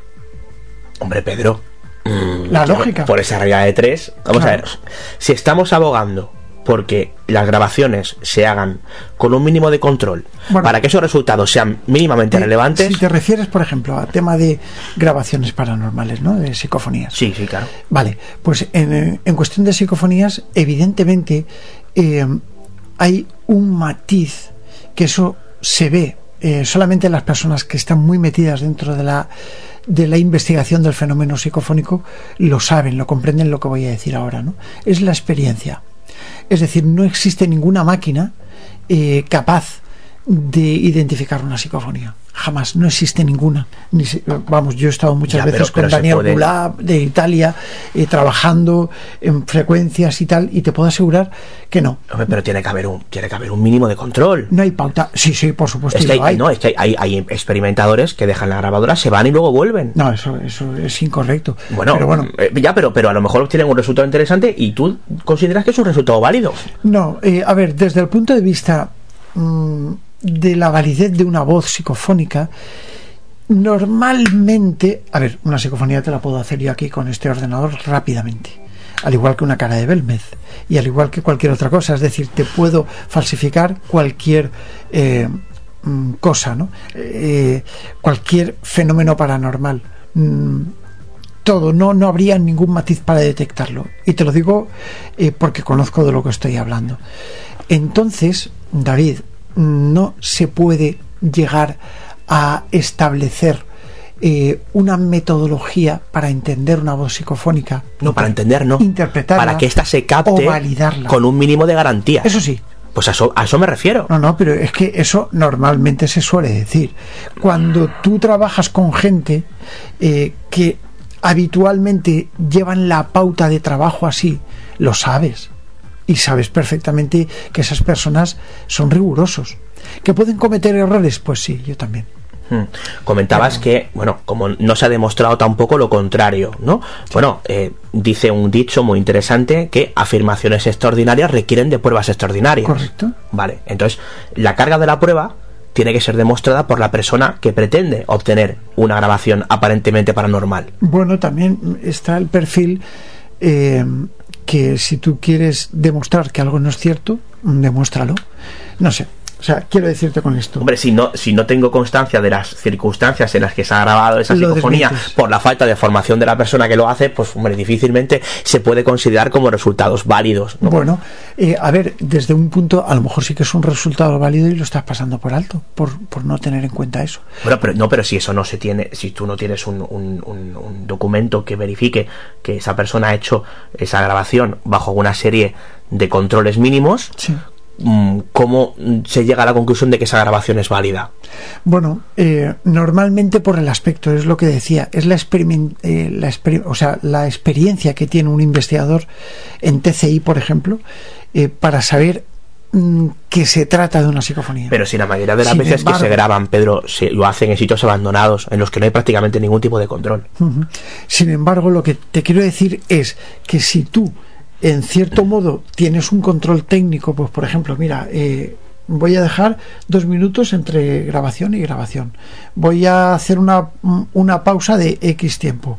Voy a hacer tales preguntas. Si lo llevas todo anotado, genial. Es que eso es lo que se debería hacer. No, pero no, no vale solamente con tener eso anotado, Pedro. También hay que eh, establecer unas variables relacionadas con la acústica del lugar, con eh, y con una, una serie de cuestiones de tipo técnico Bueno, que vayan más allá de lo que es anotar en un cuaderno. O sea, quiero No, decir. no, es que eso se anota en un cuaderno. Todo eso yo, por ejemplo, sí que lo anoto. Vale, y como una persona que hace una experimentación o bien en su casa o bien en un sitio abandonado o bien en cualquier lugar donde aparentemente quiera recoger algo, si no tiene ningún tipo de conocimiento en acústica o no se lleva consigo a alguien que tenga esos conocimientos en acústica que hayan hecho un estudio previo del lugar, ¿cómo sabes que esa grabación puede tener un mínimo de garantías?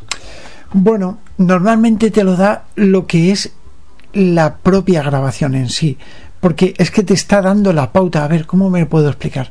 Uy, Cuando- sí, sí, por favor. cuando tú estás, cuando tú estás eh, realizando eh, una o sea cuando tú obtienes un resultado una psicofonía presunta psicofonía o aparente psicofonía ¿O parafonía que te gusta más? eh, me da igual realmente lo que lo que tú analizas ya te da la apariencia de lo que es.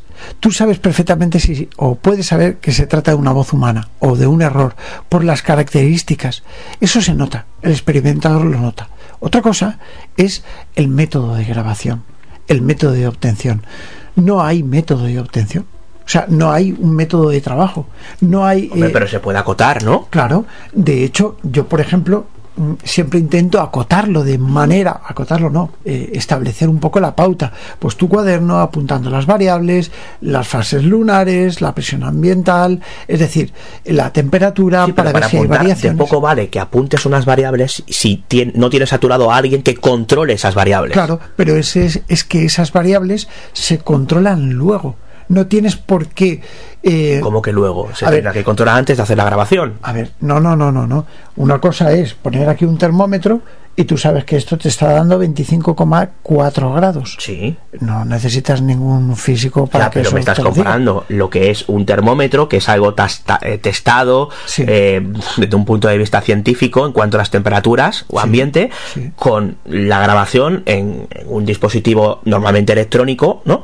De una voz aparentemente paranormal. Yo no, a ver, yo no creo que, que lo que estás diciendo tenga ningún sentido. Y me explico, no quiero ofenderte. Me explico. Em, en una investigación, experimentación, eh, de las que normalmente se están realizando, tú no te puedes llevar a un físico para que ponga un termómetro.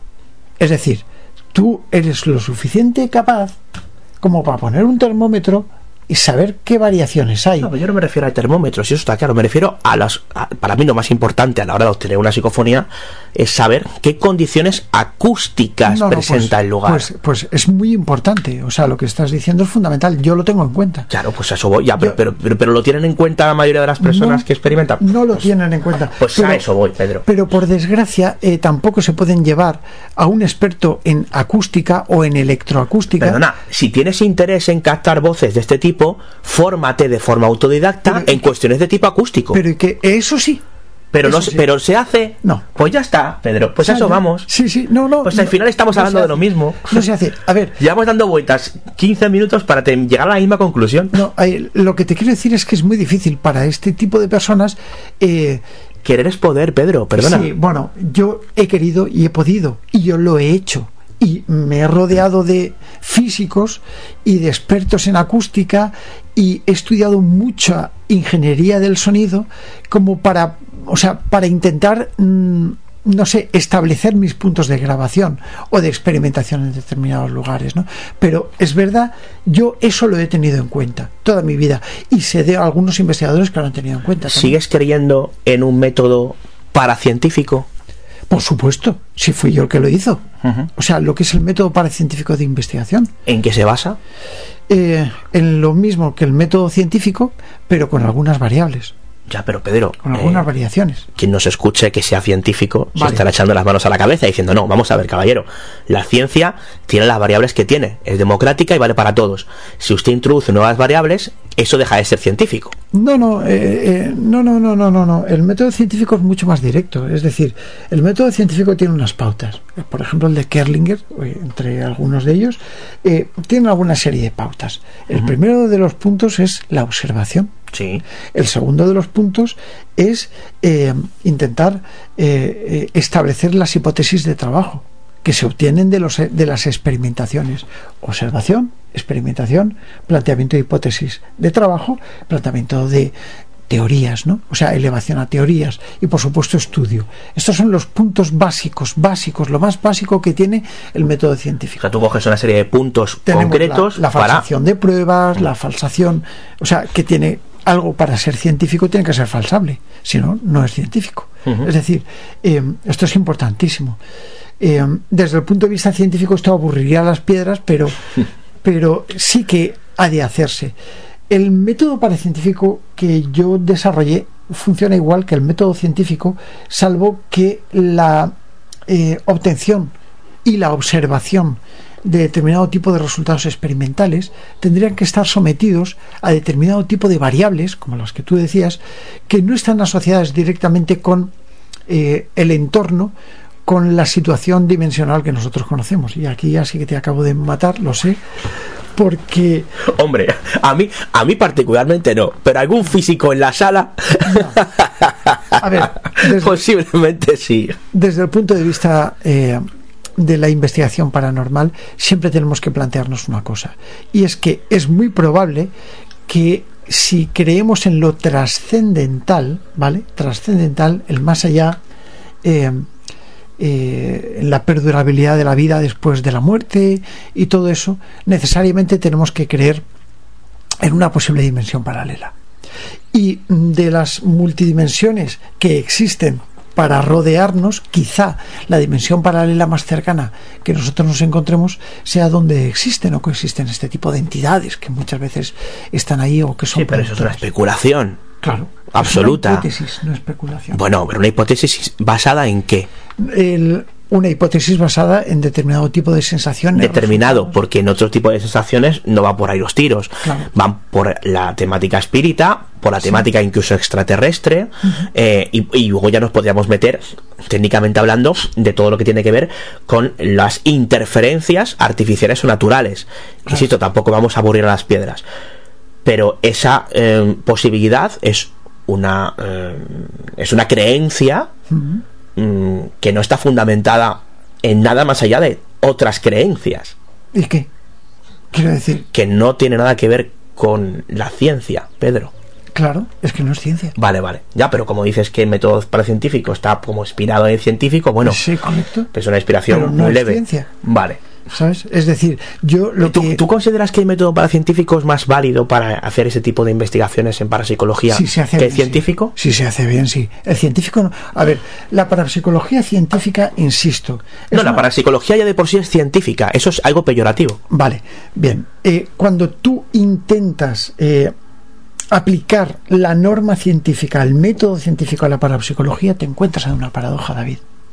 No, no es posible. O sea, encuentras, encuentras callejones sin salida. No, no, para no enrocarnos, porque ya lo hemos hablado de esto antes, Pedro, digo yo que puede ser posible cuando hay montones de investigaciones en parapsicología en diferentes universidades publicadas en revistas científicas, algunas de ellas de impacto. Vale. Esto es una realidad. Entonces, que digas eh, Pero- que no se, que eso no se puede hacer, hecho- puedo, puedo, puedo ofender a personas que escuchen, imagino que no habrá muchas que escuchen esto y que sí hayan hecho esas investigaciones en parapsicología siguiendo el método científico en un entorno académico controlado y con una publicación científica mediante. Bueno, el, yo te digo a ti que la gran mayoría de las veces, es decir, lo que mueve la sociedad es el dinero. El dinero lo aportan un determinado tipo de poderes fácticos, gubernamentales o quien sea. Bueno, ¿no? pero, pero se ha hecho, Pedro. O sea, no, no, Sí. no entremos en terrenos conspiranoicos que, No, en- los que puedes tener mucha razón, pero que eso, eso pasa con todo, no solamente con la parapsicología. Con todo. ¿Vale? Sí, sí, pero estamos hablando de que hay precedentes. Claro. Hay investigaciones, ci- se están haciendo a día de hoy, se están haciendo. Hay, o sea, Alex Escola está llevando a cabo una réplica de la investigación que se hizo, por ejemplo, por parte de la CIA con la visión remota, Sí. contactando con los experimentadores originales. Quiero decir, eso se está haciendo. Y ojo, estamos hablando de España, no hay que salirse de España, ¿eh? Que son poquísimos, sí, evidentemente son una minoría, pero en otros países sí se sigue haciendo también. Se siguen publicando esos. Lo que te quiero decir, David, lo que te quiero decir es que la parapsicología, tal como nosotros la conocemos, desde el punto de vista académico-científico, mm, tiene callejones sin salidas muy duros, muy duros. No significa que esto no pueda terminar estando, eh, o sea, siendo publicado un informe de este tipo. No significa que esto pueda terminar en, en una publicación científica de, de nivel. Tal y, de como ha, tal y como ha sucedido en numerosas ocasiones durante los últimos 50 años. De lo que yo me alegro, porque además es una cosa bonita y es necesario. Pero basta que tú metas la ciencia por medio dentro de la parapsicología para que a ti se te tire la ciencia encima. Yo No, soy- si sigues su método, Pedro. Claro, yo soy de los que aprueban eso, es decir, yo soy de los mm, de los que prestan apoyo a eso, creo en eso y creo que la parapsicología debe ser eh, tomada como una ciencia, ojalá. Pero ojalá. siguen manteniendo que es mucho mejor utilizar el método paracientífico que tú has creado.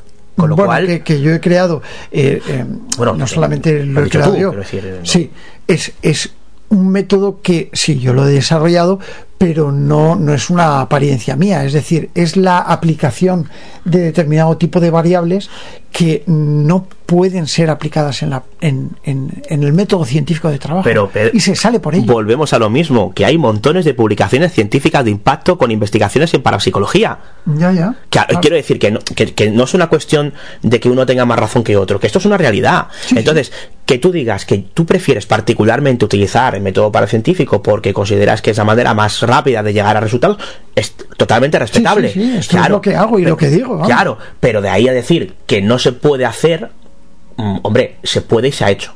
No, No, pero a ver, rebobina aquí y escúchalo luego. Y verás que yo jamás he dicho que he dicho que eso no se puede hacer. Te lo digo y mm, vuelvo a repetirte que la ciencia, o sea, aplicar el método científico para la parapsicología supone de encontrarte en caminos eh, absolutamente sin salida. como, to- como tantas materias Claro. que han pasado por ciencia y que al final han terminado avanzando gracias a la ciencia, Pedro. Claro, y cómo acabará avanzando la parapsicología Pues, gracias pues, a la ciencia. claro, efectivamente, pues ahí estamos de acuerdo. Quizás eh, lo que habría lo que habría que, que separar, porque esto sí que no hemos hablado, es la diferencia entre parapsicología y lo que no es parapsicología. Porque, ¿qué es para ti la parapsicología? Para mí.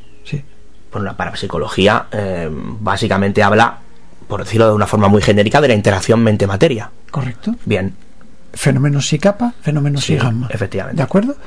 principalmente más otros tantos, pero vamos a decir que esos son los principales. Entonces, ¿un fantasma qué es? Un fantasma, la fantasmogénesis como tal, está fuera de lo que se considera la parapsicología. Yo, aquí detrás de en esa puerta tienes un cuadro de fenómenos parapsicológicos. La fantasmogénesis está incluido de los, dentro de los fenómenos sí gamma. Es decir, eh, quiero decirte con esto que No, pero no, no, se sale de- lo que es la interacción mente-materia como tal, que se estudia en laboratorio. No, no, no, no. no. En laboratorio sí. En, en realidad, lo que nosotros tenemos que, que comprender como parapsicología es esa acción que tú has dicho, eh, o sea, lo que es fenómenos sí capa, fenómenos sí gamma. Es decir, lo que la mente materia puede llegar, que serían sí lo otro sería sí gamma. Pero lo que la mente materia puede llegar a materializar, fenomenología comprobable. ¿Vale? Eh, como por ejemplo, eh, podríamos hablar de. A ver, pues una pirogénesis, por ejemplo, una parasismogénesis, eh, la telequinesis, por ejemplo, dentro de lo que es la eh, transmisión del pensamiento a distancia, Sí, se han hecho muchos la experimentos. psicorragia, la telergia, que son definiciones que están ahí. Y ese tipo de cosas, la clariaudiencia, clarividencia, todo lo que hemos hablado antes, ¿no? Pero todo eso se puede estudiar en laboratorio, Pedro. Esto sí. Claro. Vale, ¿cómo estudias un fantasma en un laboratorio? Eh, bueno, pero es que, insisto, la fantasmogénesis no está recogida en los informes científicos como tal. Fenómenos paraópticos. Está ahí. Bueno, Ahora te lo enseño. vale, vale, vale. Luego lo miramos. Entonces, eh, los fenómenos paraópticos, es decir, tenemos, De todas formas, delante de- tenemos otros muchos que hemos citado que sí se pueden investigar bajo la ciencia. claro, Vale. claro, Bueno. y, y- y fantástico, pero es que hay unos que no. O sea, el, a ver, eh, si soy yo el que te está diciendo que he hecho cientos de pruebas Gansfeld a gente, ¿Y a consideras, sujetos pacientes. consideras que la fantasmogénesis podría explicar, por ejemplo, los fenómenos de psicofonía o de parafonía? No. Yo creo, Bueno. yo, yo creo que, a ver, eh, es no, no podría explicarlos porque no tenemos una explicación. Ante este tipo de fenómenos, yo hablando muchas veces con Sinesio, con Sinesio Darnell, eh, terminábamos hablando de los factores de producción, ¿no? Es decir, de el por qué, qué es lo que detona esto. ¿Son los muertos los que se están comunicando con nosotros? Es decir, ¿significa esto que hay una vida después de la muerte? Es una teoría espírita, Claro. Que no deja de ser una teoría basada en la creencia religiosa de un grupo No. espiritista. No, eh, no, no tiene nada que ver. La doctrina espírita es una doctrina, como lo dice la palabra. Sí. Eh, lo que nosotros... eh, Pero, pero eso se deriva de lo que se deriva, Pedro. Quiero decir, Claro. las- los grupos espiritistas de, de- de- finales del de siglo XIX, de claro. principios del siglo XX, claro, eh, bueno, el, cuando, contacto- el contactismo con el otro lado... ¿cómo empieza, cómo empieza a interesarse Jürgenson por las psicofonías, por ejemplo? Eh, Jürgenson definía que las psicofonías venían de una nave que era la nave de los muertos.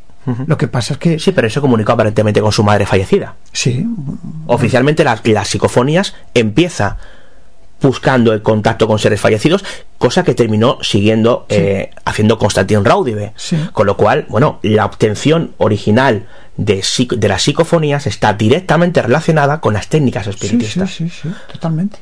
O sea, a, a ver, no podemos confundir Eh, es el- utilizar la modernidad de una serie de dispositivos electrónicos Correcto. para captar, digamos, eh, cuestiones relacionadas De- con el espiritismo. De hecho, a ver, no podemos confundir lo que es el espiritismo con la transcomunicación instrumental en este caso. No, pero, pero, Pero- hay un pero- vínculo en los inicios entre una cosa y otra. Claro, evidentemente existe lo que es una base de unión.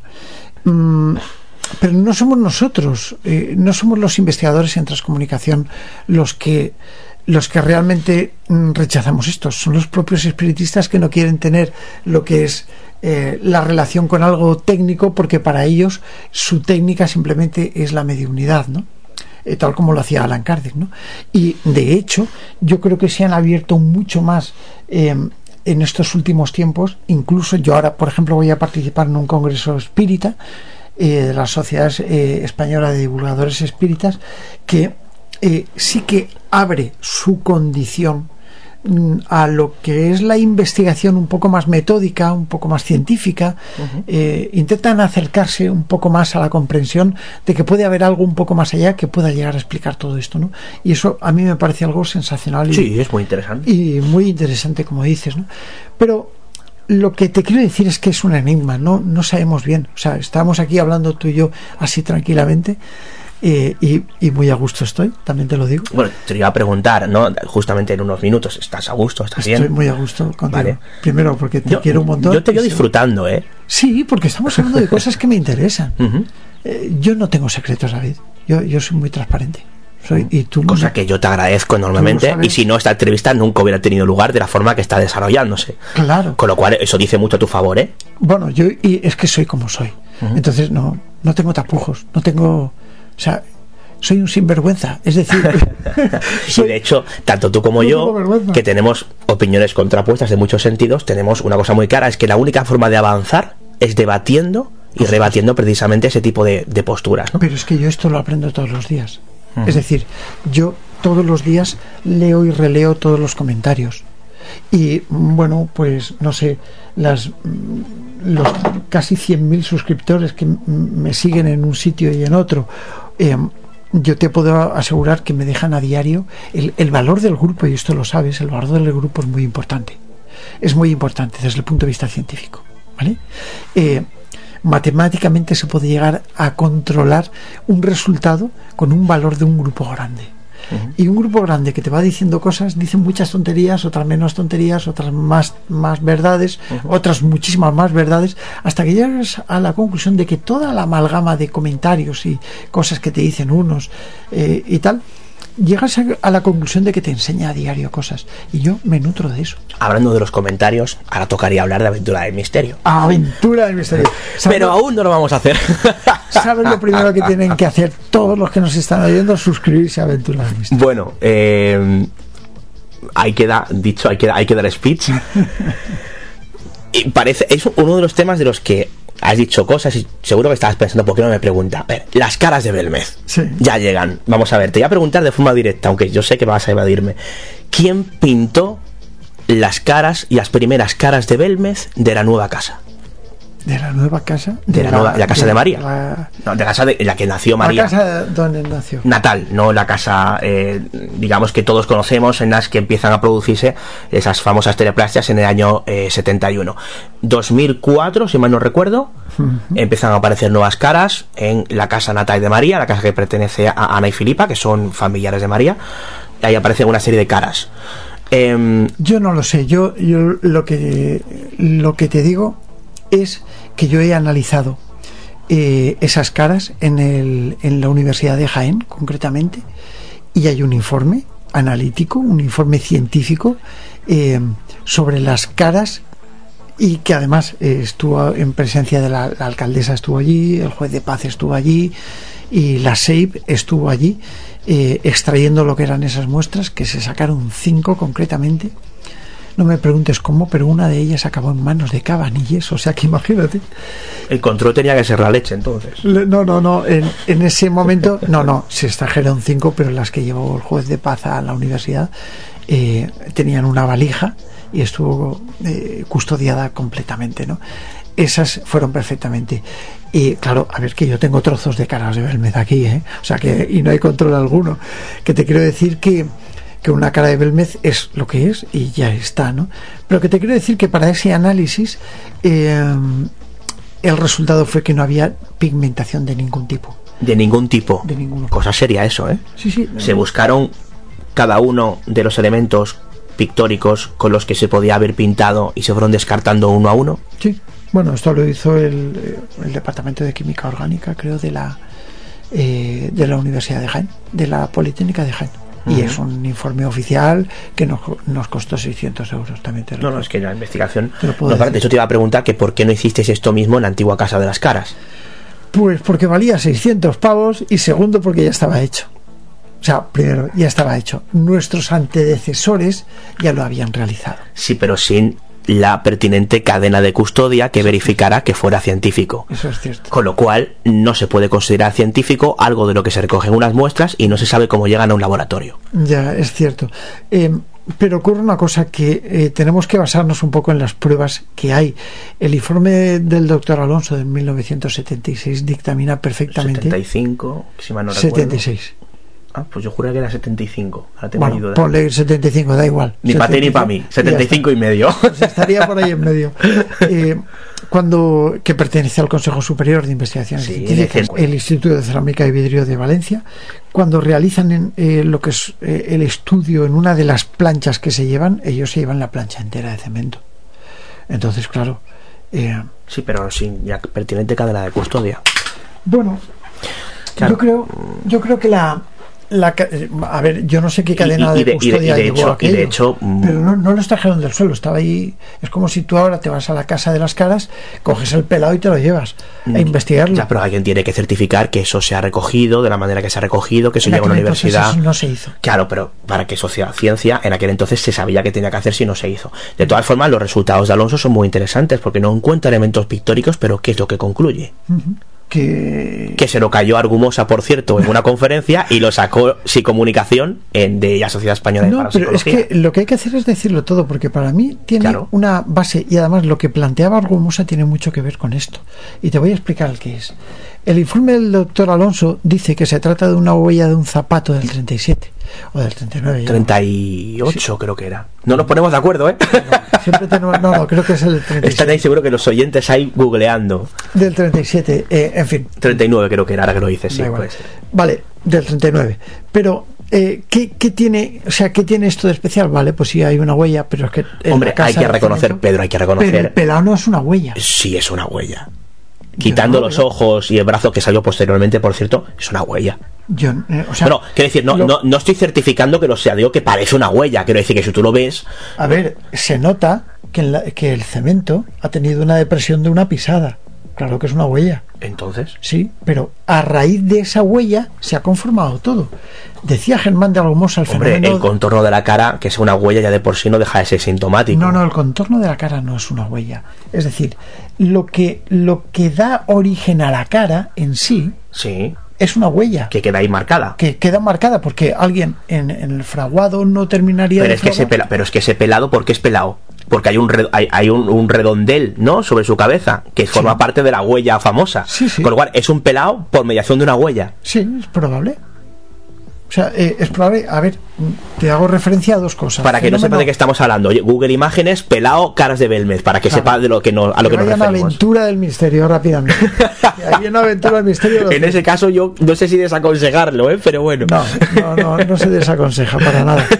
Entonces, eh, a ver, estamos hablando de un fenómeno que se llama bivalencia y trivalencia o polivalencia. Y eso fue una de las cosas que Germán de Argumosa establecía con el tema de las caras de Belmez. Es decir, unas caras daban lugar a otras. ¿no?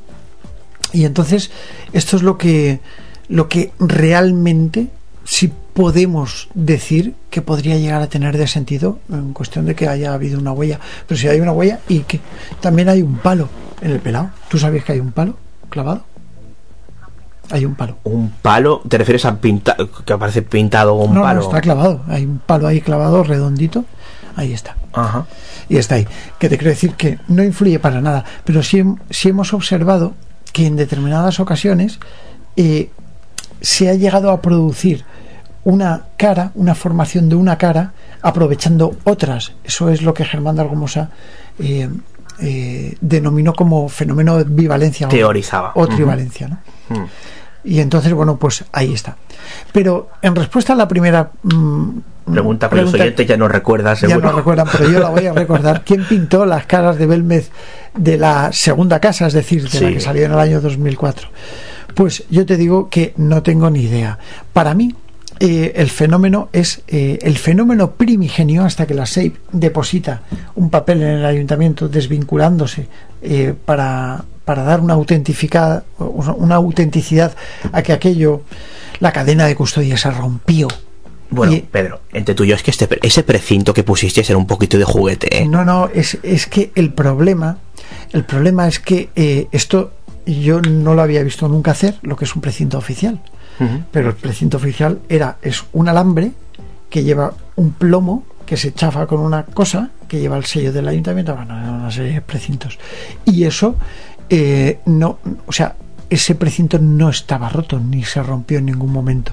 El problema Pero, pero era fácil de vulnerar, quiero Sí, decir, tan, era un... tan sencillo como pegar un tirón y arrancarlo. Hombre, o- no, Claro. no, pero es que tampoco, no, pero que tampoco hacía falta que tú puedes dejar el, el precinto ahí en su sitio y luego tú toquetear lo que quieras en las caras. O sea, que Cuando nosotros encontramos las caras, las primeras en la casa eh, natal de María Gómez Cámara, yo te puedo asegurar que ni siquiera ellas sabían que ahí había nada. Digo ellas, refiriéndome a Ana y a Felipa, que eran las propietarias. pero no fueron ellas las que dijeron en un principio, allá ha ido algo. No, Bueno, eso es lo que se cuenta oficialmente. no, no, pues eso yo te lo desmiento que no es verdad.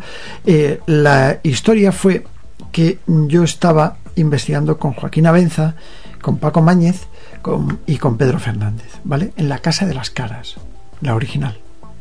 Y, y bueno, pues eh, Joaquín eh, y Paco eh, tenían una visión un poco distinta y quien Más, estaba más allí- científica, quizá.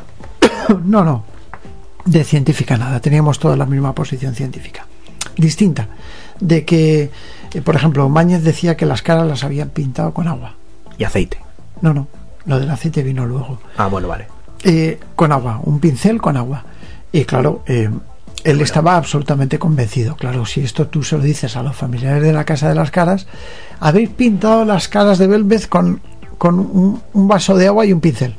Te van a decir, pues píntalas tú, a ver si tienes huevos, o perdón, o narices de que esto Se mantenga. se mantenga. Claro. Entonces, claro, porque eh, allí, pues lógicamente a diario se friega el suelo con agua, con detergente, con todo, ¿no? Como cualquier suelo. Y mm, los tiraron de la casa. Los tiraron. Y como Oye, ¿te los tiraron? ¿A qué te refieres? Que, que los tiraron, que no los dejaron entrar. Ah, bueno, vale, se los tiraron, digo, se los sacaron allí de a patadas Sí, a estos hombres. Sí, más o menos. O sea. eh, Oye, ay, ay, Pe- Pe- no, no- Pedro, no voy a decir Pedro, cuenta, fue, no, pero- cuenta, cuéntame esto. O sea, A ver, pues sí, que, que cuando este iba eh, eh, uno de los familiares, voy a omitirlo, pero ¿qué está diciendo el enano de mierda? este? Así, ¿no? Tú, fuera de mi casa, y así.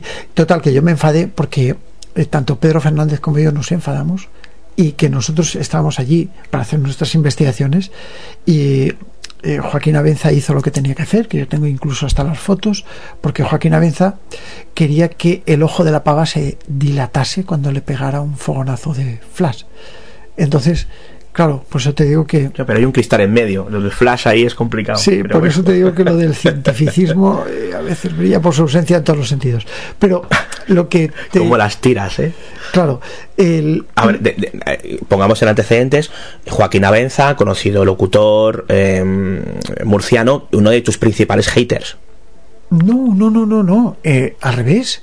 No, no, no. A ver, que yo no tenga contacto con Joaquín Abenza. No, sé. me refiero a raíz de lo de Belmez. Me refiero, estoy No, hablando de tampoco. Belmez en todo A ver. Joaquín Abenza no se comportó bien desde mi punto de vista porque hizo un programa exclusivo eh, con Paco Mañez sobre las caras de Belmez desmintiendo todo el fenómeno cuando pasó lo que pasó. Estamos hablando, o sea, esto se requeriría un programa entero y yo no tengo ningún problema. Eh, el tema es que un periodista de verdad, y tú lo sabes porque tú lo eres, lo que tiene que hacer es tener las dos partes. Hombre, es conveniente. Claro. Es conveniente. Eh, se llama ética profesional, ¿no? Entonces. Bueno, a ver, vamos a ver, esto, esto es muy relativo. Quiero decir. Em, si tú quieres en este, en este caso yo te estoy entrevistando a ti sobre ese tema y no están aquí a otra parte representada porque es una entrevista entonces eh, Joaquín Abeza estaba en su derecho de entrevistar a Paco Mayas contando su versión aunque hubiera sido interesante que en un programa posterior o en el mismo programa hubiera contado con la vuestra. Pero eso son maneras de ejecutar un programa con las que yo no voy a entrar, porque es perfectamente válido que él entrevista a quien considere oportuno para dar su visión sobre lo que quiera. Yo creo que sí, pero no estamos hablando de Joaquín Avenza, estamos hablando de, de el resultado de una serie de procesos que han llevado unas cosas a otras. Estamos comentando, ¿no? Y creo que mm, evidentemente, bueno, pues eso está ahí, pero que, no es mi hater, ¿eh? Ni yo, soy yo su le escuché haciendo declaraciones muy duras contra ti en Milenio 3, hablando de que de, tu método científico yo se lo recuerdo perfectamente. Pero bueno. Sí, sí, pero no, no, es mi hater, o sea, es una persona que yo le tengo ahí. No, me, me, refería enmarcado en el tema de, las investigaciones de Belmez. En, en Milenio 3 te puedo asegurar que que él no me ha criticado así, ¿eh? O sea, que él... Eso, lo escuché yo, ¿eh? En tiempos, en tiempos de... Eh, de la segunda casa de las caras es posible que a lo mejor haya dicho algún tema. Sí, sí, me refiero a eso, me refiero como a. Como he dicho yo de él. Pero eso no significa que no nos respetemos. Para mí, Joaquín, Joaquín Aveza es un. Matizo, en ese momento. Y, sí, sí, sí, vale. Y tal. Que yo no tenga contacto con él, vale, pues sí, por circunstancias, pero si él me llama, que en ocasiones hemos hablado, yo no tengo ningún inconveniente. Vale, vamos a hablar de la otra persona. Esto me parece interesante. Paco Máñez. Sí. Paco Máñez, eh, yo yo le desconocía. Fíjate, voy a contar una cosa personal, aunque no viene a cuento porque lo viví con vosotros, ¿no? Yo, y además tengo que agradecer públicamente, y lo digo, que cuando surgió todo el tema de las caras, nuevas caras de Belmez, em, yo me interesé por el asunto, te llamé a ti, me dijiste que no había ningún problema en que accediéramos mi amigo Víctor y yo, lo cual te agradezco. Sí, claro, por supuesto, por tu parte, pero hubo otros compañeros como Luis Mariano Fernández que pusieron todo tipo de pegas. Con lo cual, ahí no había, digamos, mm, una unificación de criterio porque eh, lo que pretendía es que hubiera una exclusividad de la investigación a nivel de medios de comunicación. Al margen de eso, yo estuve allí eh, con vosotros y yo viví eh, todo ese, digamos, ese eh, esa circunstancia en la que en, ese momento lo viví en primera persona el enemigo digamos el malo de la historia era Paco Máñez por encima de todos no eh, recuerdo que hubo incluso apelativos por tu parte poco amables relacionados con su estatura en algún programa de radio público yo solo escuché y te vi haciendo las declaraciones telefónicamente creo que fue en Milenio 3 o sea hubo ya llegó un momento en que ya la cosa eh, pasó al insulto personal no y te quiero preguntar Pedro ¿crees que independientemente de que no estuvieras de acuerdo con la postura de Mañez, algunos fuisteis injustos con él? Bueno, yo lo único que dije de Mañez es que era bajito. Y que no, le llegaban las ideas a la cabeza relacionadas con la estatura. Sí, recuerdo perfectamente, es que yo es que tú estabas hablando por teléfono y yo estaba un metro y medio de ti y yo aluciné. Pero y, pese a que yo estaba obviamente en vuestra línea de Mañez es el malo porque es lo que comentáis vosotros, tenías vuestros argumentos y ahí me convencisteis. Con el paso del tiempo, quizá lo veo un poco de otra manera, ¿no?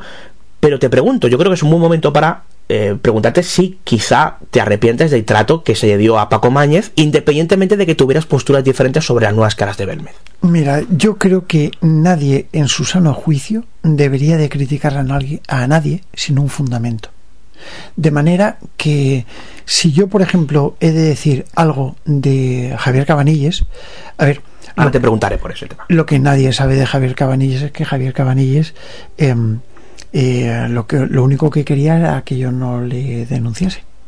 sí, pero ahora hablamos del tema de los juicios, pero del, Mañez. o sea, yo no puedo, mm, te podría decir muchas cosas de este individuo, ¿no? Pero ¿por qué voy a tratarle mal? ¿Por qué voy a insultarle? Y con, con relación a Mañez, Mañez sí hizo muchas cosas en aquel entonces, cosas que no están bien. Cosas como, por ejemplo, eh, vender su alma al diablo creo que no está bien, porque nosotros eh, le dimos cabida, le dimos amistad a Mañez, a Paco Mañez, para que se uniese. Además, esto surgió en una comida de amistad. Sí, pero Paco Mañez era una persona que venía haciendo ya una serie de investigaciones bastante interesantes previamente en el mundo de la parapsicología, la pues ufología, que no empezó con vosotros. Yo, por desgracia, ah, sí, sí, sí, por supuesto, y además que Paco Mañez eh, durante un tiempo fue un gran investigador. No voy a decir lo contrario, eh, hasta que a mí, lógicamente, con todo esto, me llegaron compañeros suyos con determinado tipo de, de cosas un poco oscuras eh, que no voy a nombrar aquí. Pero dices de tipo personal. De tipo de investigación. De investigación. Sí, sí, como falsificaciones, por ejemplo. Pero eso te lo demostraron. Sí, sí, totalmente. Totalmente. Y además está, está demostrado.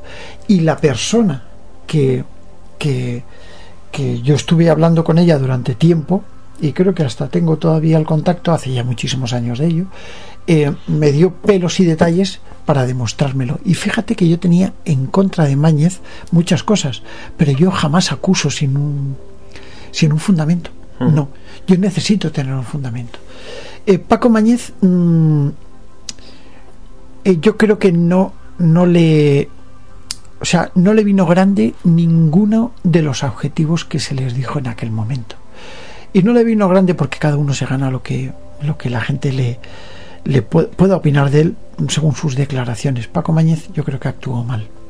Y actuó mal en función de la falta de respeto que hizo, eh, no por nada, sino por todo lo que dijo después. Porque él puede perfectamente decir que las caras de Belmez están pintadas con agua y un pincel, que es lo que decía. Pero en vista de que hacía, hacía y hacía y no le funcionaban los fenómenos, sea, en los resultados, pues salió con unas declaraciones. Tampoco voy a hablar más de esto, no por nada, sino porque es que tampoco me acuerdo de, de toda aquella trama y tal, porque forman parte... Declaraciones en un medio de comunicación, dices, o... Perdón, perdón. Declaraciones en un medio de comunicación, eh, las que hizo Mañez, quiero decir, que tanto te, te molestaron. No, bueno, evidentemente en un medio de comunicación no. O sea, apoyándose en Javier Cabanilles. O sea, Javier ¿No, crees que fue al revés? ¿Que fue Javier Cabanilles el que apoyaba sus teorías en lo que decía Mañez? Por supuesto. esto, esto fue el culpable, ¿quién es Mañez o Cabanilles? No, no, el culpable es Cabanilles, evidentemente. Eh, claro. Pero Mañez fue el cabeza de turco que se, engañó, que se dejó engañar por el otro. Pero, ¿y ya, y, el hecho de que se dejara engañar, que lo, lo explicas muy bien, según tu perspectiva, claro, eh, ¿le hace culpable? ¿A quién? ¿A? A Mañez. ¿A Mañez? Sí. A ver, Estamos hablando de Mañez. Mañez es, culpable porque dijo que las caras de Belmez, esas, estaban pintadas con agua y aceite eh, por Pedro Amorós y la alcaldesa, nada más y nada menos. Eso es lo que dijo Paco Mañez, no es lo que dijo Cabanilles. Y lo que ratificó y dijo Cabanilles. Pero es que tanto Mañez como Cabanilles estaban unidos en ese momento.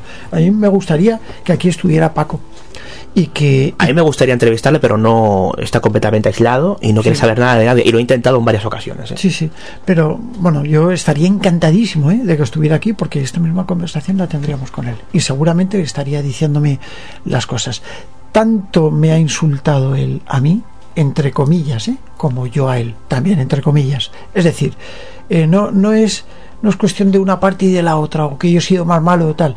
O sea, yo creo que Mañez tiene tanta culpa como Cabanilles por haberle dado eh, la oportunidad de satisfacer el ego del propio Cabanilles. 2004, corrígeme si me equivoco, no recuerdo el mes. Septiembre. Septiembre, en el diario El Mundo, creo que a nivel local, ¿no? en Alicante. No, no, no.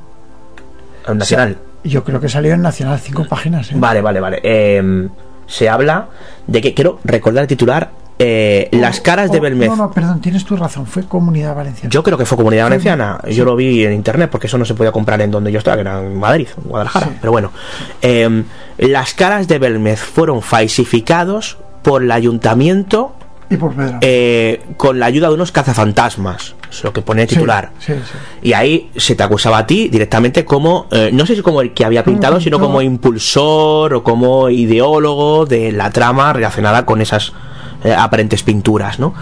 Em, a ti se te hinchan las, los bemoles, hablando en plata, y decides denunciar. Sí. ¿Cómo fue esto?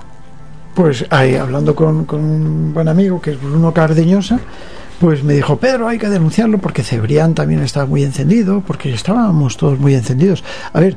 Esa eh, tertulia de las 4C con Cabanilles, la verdad es que todavía se recuerda. Sí, sí, sí, sí, Y con el rap que salió de ahí, salió un rap, ¿eh? Ah, salió un rap. Sí, ya, Yo recuerdo aquí uno puso auto de fumar porros y bueno, una cosa como se fue de mi madre. de hecho se hizo un rap, te lo voy a enviar. Ah, vale, vale.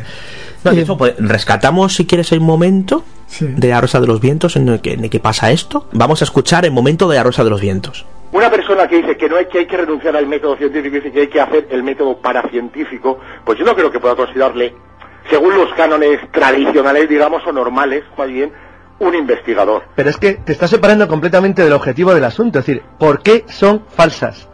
Porque no son verdaderas, porque no provienen... No, no, no, es que eso no es lo mismo, perdona. Como no proviene ninguna de las caras de la casa. Perdona, pero es que eso no es lo mismo. Son una contradicción en sí mismo. Es decir, tú estás afirmando una cosa sin ninguna prueba. ¿Pero qué es lo que hacemos sin pruebas? Que son falsas, que las ha Claro falsificado alguien. falsas, claro que son falsas. ¿Y ¿Por qué? qué las están escondiendo? ¿Cómo se hicieron siguiendo método que las No, vamos a ver, el problema, que si después, mira, podría estar, verás, podría estar de acuerdo contigo si demostraras claramente cómo se han hecho, pero es que desgraciadamente no lo has hecho. Pero Ese si es el problema. Usando el método, el método No, no, ningún método, ni científico, ni ninguno, ninguno, Mira, ninguno. agua, esperas que se... Que no, que no, pero que es que eso no es así. Mira, eso ya te digo que no, no, eso no es así. Pero no, ¿por qué no? ¿Por qué no? Porque se puede ¿por mostrar qué que no es ¿Por qué así. Perdona, no te ¿Por estoy diciendo que no. por favor? No te estoy diciendo que no se dicho hacer. por qué no, ¿qué pruebas por qué no? Tú eres el que estás diciendo que se han hecho con agua Y tú y dices, aceite. no, ¿por qué no? Dame tu argumentación del por qué no. Que con agua y aceite no se han hecho, eso te lo garantizo. Lo que dice Mañez, que ahora acabo de hablar con él, Que no te conoce. Me conoce perfectamente y lo que si otra Perdona, acaba de decir que no te físicamente, no lo conozco, he hablado 20 veces por teléfono, tenemos 25 emails, no nos hemos visto como entrevista y conozco gente a través de internet, co- conozco gente por mi trabajo que vive en Madrid, que en Barcelona y no los he visto físicamente. Pero él acaba de decir que él no te ha dicho a ti que esas personas fueran las responsables del fraude. No, es que es lo que estáis manipulando. Esas, ¿quién, si tú te refieres a quién hizo las caras físicamente, eso preguntárselo a Moros, que él lo sabe perfectamente. Perdona, tú dices que fueron falsificadas por unos cazafantasmas en complicidad con el ayuntamiento. Es el titular y luego lo explicamos, lo matizamos y lo dejamos claro. Es decir, que tú haces un, titular que después hay que matizar. Ejemplo, Pero tú sí, estás vale. como un porro que me estás diciendo. Claro, No, todos los bueno. titulares afirman y luego se desarrollan porque en dos líneas no Si- cabe si toda yo la me fumo un información. porro, y tú si fumas hubiéramos peyote, puesto ¿verdad? el Porque es que no es normal artículo. esto, ¿no? Bueno, tampoco vamos a entrar en descalificaciones personales porque no conduce Bueno, a nada. perdona lo que he dicho. Hablas con Bruno Cardeñosa, anima No, bueno, eh, en realidad, en realidad, a ver, yo eh, ya la había, ya se había fijado conmigo desde hacía mucho tiempo, porque yo era un elemento subversivo. Yo era una persona pública, era una persona querida por la gente, por la sociedad, eh, respetada. Y por supuesto él lo que tenía que hacer era eh, intentar ridiculizarme a mí en todos los sentidos. Él no se podía cargar el fenómeno de Belmez porque ni siquiera lo conocía, no sabía ni lo que eran las caras de Belmez. Y entonces, eh, según palabras textuales del propio Cabanilles, él mismo lo intentó con, eh, con Juanjo Benítez, lo intentó con Fernando, con Jiménez del Oso, y no le funcionó porque no vendía y lo que quería era vender. Estamos hablando de un vendedor de noticias mm, que por desgracia eh, se autodenomina periodista, aunque yo creo que no lo es. Pero bueno, eh, entonces claro, mm, el problema está en que yo le funciono y yo le funciono porque la gente me sigue, porque la gente se interesa de todo Y eso. encima en el ámbito local, Alicante, tú estás en Alicante, claro, bueno. No, él está en Valencia. No, Valencia, bueno. Él está en Valencia. Comunidad Valenciana, perdón. Es comunidad valenciana, sí. Entonces, claro, eh, él está metido dentro de ARP, lógicamente. eh, em, y en cierto modo, yo soy objetivo y yo le funciono. Se crea lo que se llama el círculo escéptico. En fin, hay una serie de matices. Después de una escisión de ARP, Claro. como por Luis Alfonso Gámez, en el caso del Círculo Escéptico. Claro, hay un, hay un, un problema que, que se genera, o unos intereses que se generan ahí para intentar eh, poner en funcionamiento otra vez la alternativa racional mm, contra las pseudociencias. Y yo soy el objeto. Y a mí me utilizaron, a mí me crucificaron todos. Lo que pasa es que el tiempo pone a cada uno en su lugar. Y entonces, bueno, pues como yo no tengo nada que esconder, David, toda mi vida he sido así. Y toda mi vida seré así. Entonces, ese, ese mm, personaje, Cabanilles, evidentemente empieza a, a remeter y a decir falsedades. Pero vamos, em, que si yo trabajaba con las empresas de mi padre, que, pero qué empresas de mi padre qué leches. Yo he trabajado toda mi vida en una mutua de accidentes laborales. he estado 10 años en una y 14 años en otra. Así que en aquel entonces, cuando salió todo. Luego, casualmente e irónicamente, sí fui a trabajar en una empresa donde mi padre es el presidente.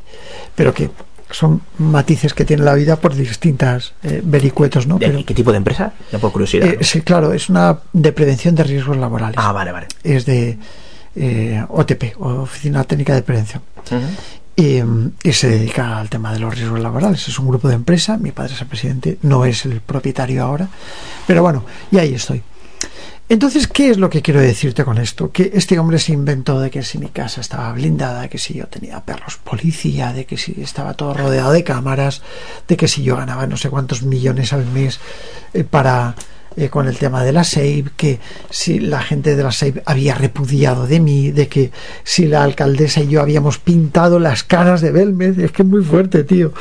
Eh, no sé, no sé, cosas verdaderamente, verdaderamente brutales. O sea, que cualquier persona con dos dedos de frente dice, bueno, pero este, ¿qué coño está diciendo? Es que no puede haber alguien tan malo.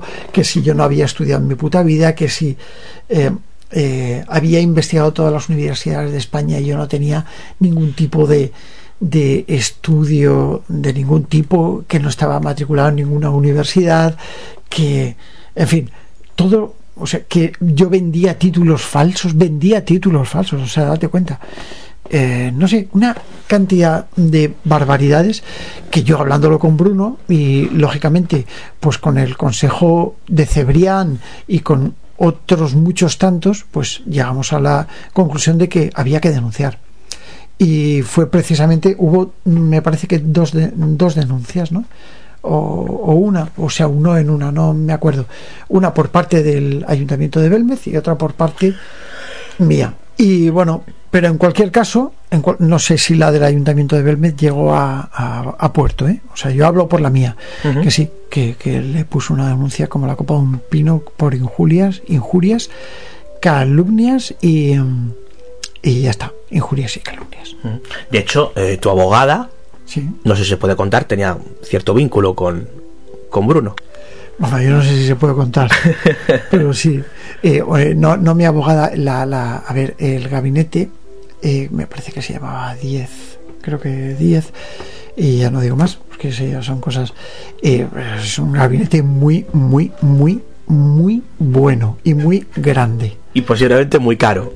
Evidentemente. vale, o sea, de acuerdo. Muy caro. Yo no, me pero... gasté los estudios de mi hija. Eh, el, el, o sea, el, lo, lo, que tendría que heredar mi hija y los estudios de mi hija me los gasté yo en los abogados. ¿Se puede saber la cantidad? No la recuerdo exactamente. Aproximadamente. Pero, pero mucho, mucho dinero. Pues a día de hoy, mm, cerca de 15.000 euros, 20.000 euros. Ostras, en el proceso sí. judicial contra sí. Javier Cabanilles. Le sientas en el banquillo uh -huh. eh, y ¿qué sucede? Pues nada, le siento en el banquillo y yo pagué ese dinero para verle sudar. Porque yo sabía que, eh, a ver, eh, un juez nunca va a ratificar nada en defensa de las caras de Belmez. Eso lo tenía claro. Los abogados lo sabían perfectamente. Yo me dejé llevar por ellos. Ellos tenían mmm, todas las pruebas habidas y por haber.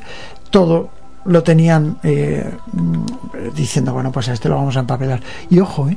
Ojo que yo no quería nada de Cabanilles, solo quería, quería verle sudar.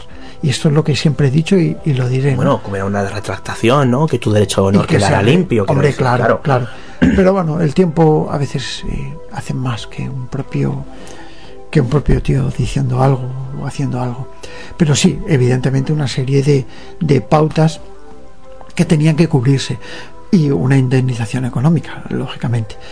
Eh, Mm, claro, eh, yo mm, lo siento ahí en el banquillo y nada, y la jueza preguntándole de esto, de lo otro, todo eso. Y en fin, salen eh, a la luz todas esas cosas. Y yo creo que todas esas cosas quedan totalmente desmentidas.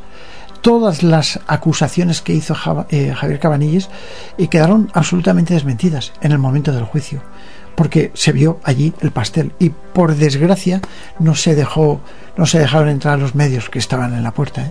uh -huh. y no se dejaron entrar a los medios no sé por qué porque porque a ver eh, podrían perfectamente haberse metido pero bueno eh, el caso es que allí quedó totalmente desmentido todo ¿no?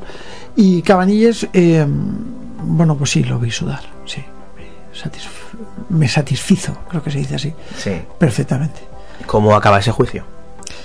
Pues ese juicio acaba eh, bueno no sé si hubo de, uno hubo varios se de, ¿no? muy, hubo varios juicios varias vistas eh, un juicio y varias vistas ¿no? cuenta recuerda más o menos pues cinco o seis. Y cada vez era por una cosa o porque el abogado de esto se estaba impedido. O sea, yo recuerdo que a veces los abogados, porque el gabinete que yo contraté es de Madrid, y eh, el, o tenían un problema unos o tenían un problema otros, pero bueno, en fin, y como todo esto se hacía aquí en los juzgados de, de donde yo vivo, pues pues la, la, cosa es esa.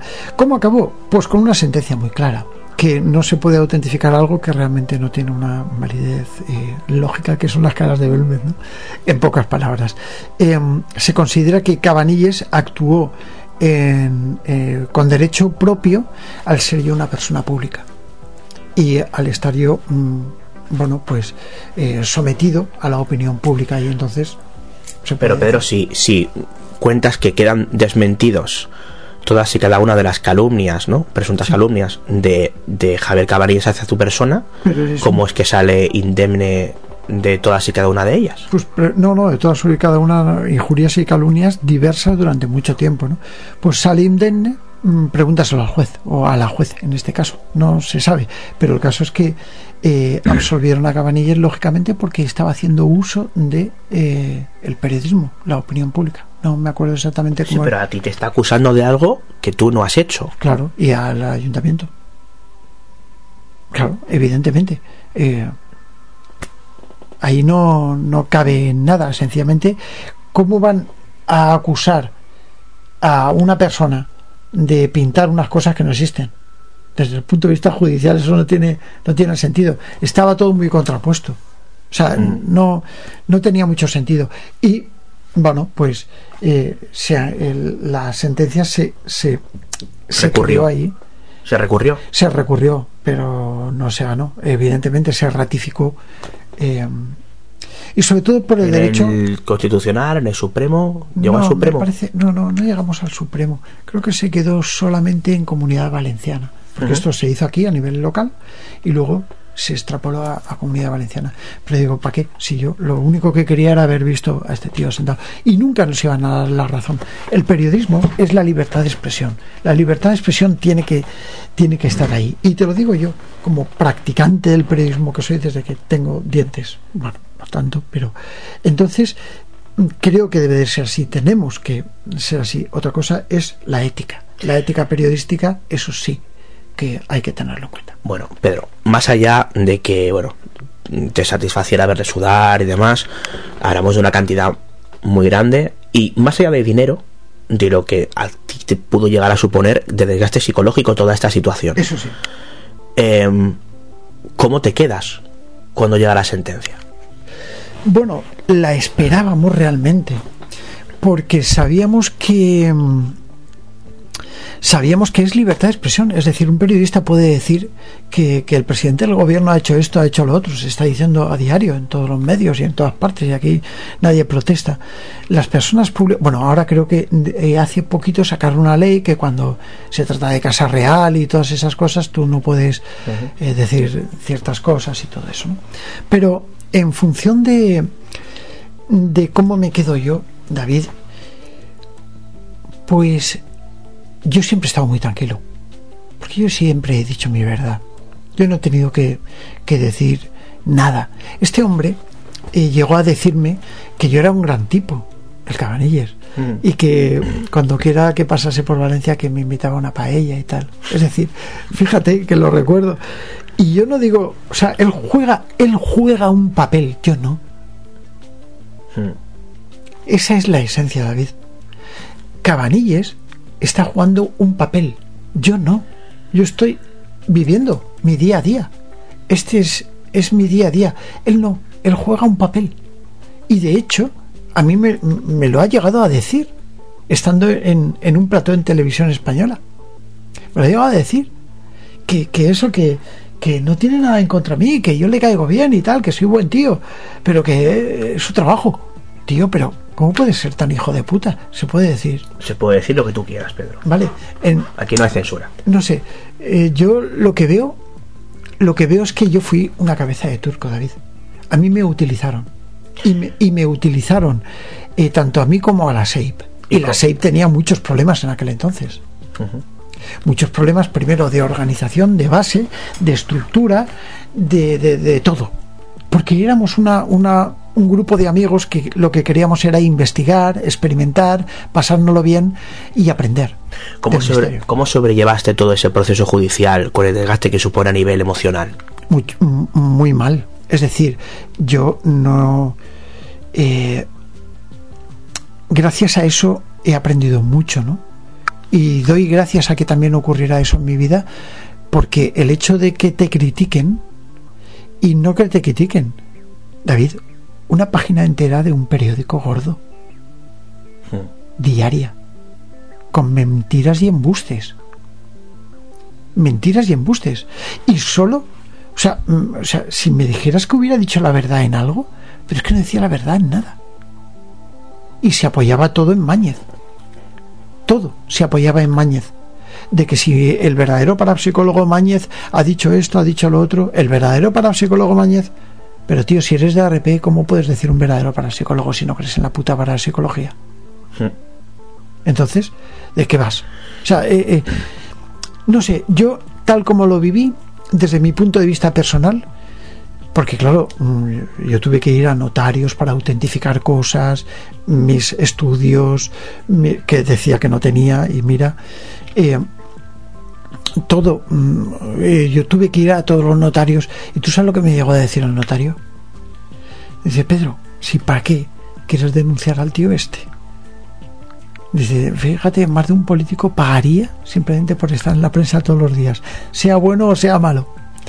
Pero, en fin, Pero yo, no compartías esa visión. ¿no? yo no lo pasé bien, evidentemente. Ni yo ni mis familiares. Pero ¿sabes qué pasa? Que, que la tranquilidad que yo tenía es que yo estaba diciendo la verdad. Y por mucho que dijeran, el que mentía era este tío. O sea, y, y además que, que está claramente demostrado que es que no tenía base. ¿Cómo se comportaron tus, tus más allegados? Perfectamente. Perfectamente. Ahí en ese sillón de ahí, que hay ahí, eh, convocamos un gabinete de crisis por la situación de... de- sí, fue muy bonito. Y además que, que estuvimos todos ahí. Todos mis compañeros saben, saben cómo soy yo. A mí me apoyó todo el mundo, lógicamente, porque estaban... A mí me estaban atacando, pero también estaban atacando a ellos y la alcaldesa incluso de Belmez, María Rodríguez Arias, em, y el propio ayuntamiento de Belmez, que estuvieron ahí para todo, eh, porque estaban acusando a sus caras. Porque sea o no verdad o deje de serlo, es un fenómeno social lo que se ha producido en Belmez de la Moraleda. Y el pueblo en sí está defendiendo su integridad como antropológica, desde un punto de vista antropológico, ¿no? Está defendiendo su integridad, de que ellos no, no mienten. Eso está ahí. Y el que quiera que vaya a verlo y que saque sus conclusiones, les importa un pimiento si es o no es verdad. Sencillamente lo que tú no puedes decir es que tu propio ayuntamiento ha pintado las caras de Belmez, tío. Pero ¿cómo estás diciendo eso? Que sinvergüenza dice esas cosas. En serio. Eh, y eso que te he dicho yo, que soy un sinvergüenza, pero pero no sé mm, y fue lo que me llevó lógicamente pues a tomar la decisión de denunciarlo junto con el apoyo de, de mi de Bruno de, de Juan Antonio Cebrián y de otros tantos eh, todo todo el mundo del misterio todo el mundo del misterio estaba estaba conmigo a mí me apoyaban todos pero porque sabían las, lo, lo que estaban haciendo Ya. o sea, hasta el más crítico del misterio se dio cuenta de lo que estaban haciendo. Los de ARP o la excisión de ARP, sobre todo para potenciar el círculo escéptico, que lo hicieron. Lo que pasa es que, claro, el tiempo pone a cada uno en su lugar y ahí están. Pedro, un tema eh, delicado. Y, y lo saco por la siguiente razón. Em, cuando se visitaban a nuevas caras, las eh, señoras, digamos, dueñas de la casa, em, sin que se le preguntara nada, ¿eh? Al respecto de ti, y eso no solamente me lo han dicho a mí, sino a otros muchos compañeros que han ido allí, em, pues se hablaba de que tú cuando ibas ahí a, a la nueva casa, pues que te comportabas de manera, digamos, ilícita. Que, eh, que me tiraba un montón de tías en las camas y todo eso. Sí. Sí, sí. Dios. quiero decir, mm, que de mí se ha dicho David, de mí se ha dicho hasta que menos mal que mi mujer que es Bea eh, sabe todas esas cosas. No, no, a ver de mí se ha dicho todo eh, lo que te puedes imaginar sobre todo por eh, pero estas personas no, a ver eh, hay, hay, un, hay un paso ¿no? Eh, el paso es que cuando nosotros nos fuimos de esa casa las señoras Felipa y Ana querían que nosotros siguiéramos investigando el fenómeno. Y yo me negué me negué porque ya me había gastado suficiente pasta en gasolina en viajes y hostias para para que todo aquello quedase allí no Eh, me negué porque porque yo encontré y cuando, cuando la Sociedad Española de Investigaciones Parapsicológicas presenta el escrito en el ayuntamiento que queda allí certificado, mm, diciendo que nosotros no podemos garantizar la veracidad del fenómeno, ¿por qué? Porque había varias copias de la llave y porque Mm. ahí entraba todo el mundo. sí, sí, doy fe. Yo, Claro. entré, yo mismo entré Claro. eh, y además entré, te digo más, eh, el fin de semana en el que se realizó la famosa cena del Shape en, en Belmez. eh, a mí me sorprendió que una señora nos abrió, que no era ni filipaniana, por cierto, nos abrió la, la puerta, se nos, se nos pasó, se nos dejó la llave para que entráramos y, y viéramos aquello a nuestro libre albedrío. Claro, me sorprendió, bueno, aquí hay supuestamente hay un precinto, hay un control. Claro, Igual que bueno. estoy entrando yo, obviamente lo hice sin había esas intenciones, solo para ver aquello más calmado, porque cuando lo hicimos había demasiada gente allí concentrada y demás. Eh, o sea, quiero decir que eso mismo sucedió el mismo fin de semana que se presentó ante eh, las personas de la SEIP y, y otras personas que fueron allí, como yo mismo, eh, oficialmente, yo ya había estado previamente, eh, digamos, lo que se estaba haciendo, las investigaciones que estaba haciendo, estaba llevando a cabo aparentemente la SEIP. ¿no? Ya, eh, efectivamente, y es por ello por lo que, por desgracia, cuando nos enteramos de que había una segunda llave, pues había dos llaves realmente, pero había una tercera llave, ¿no?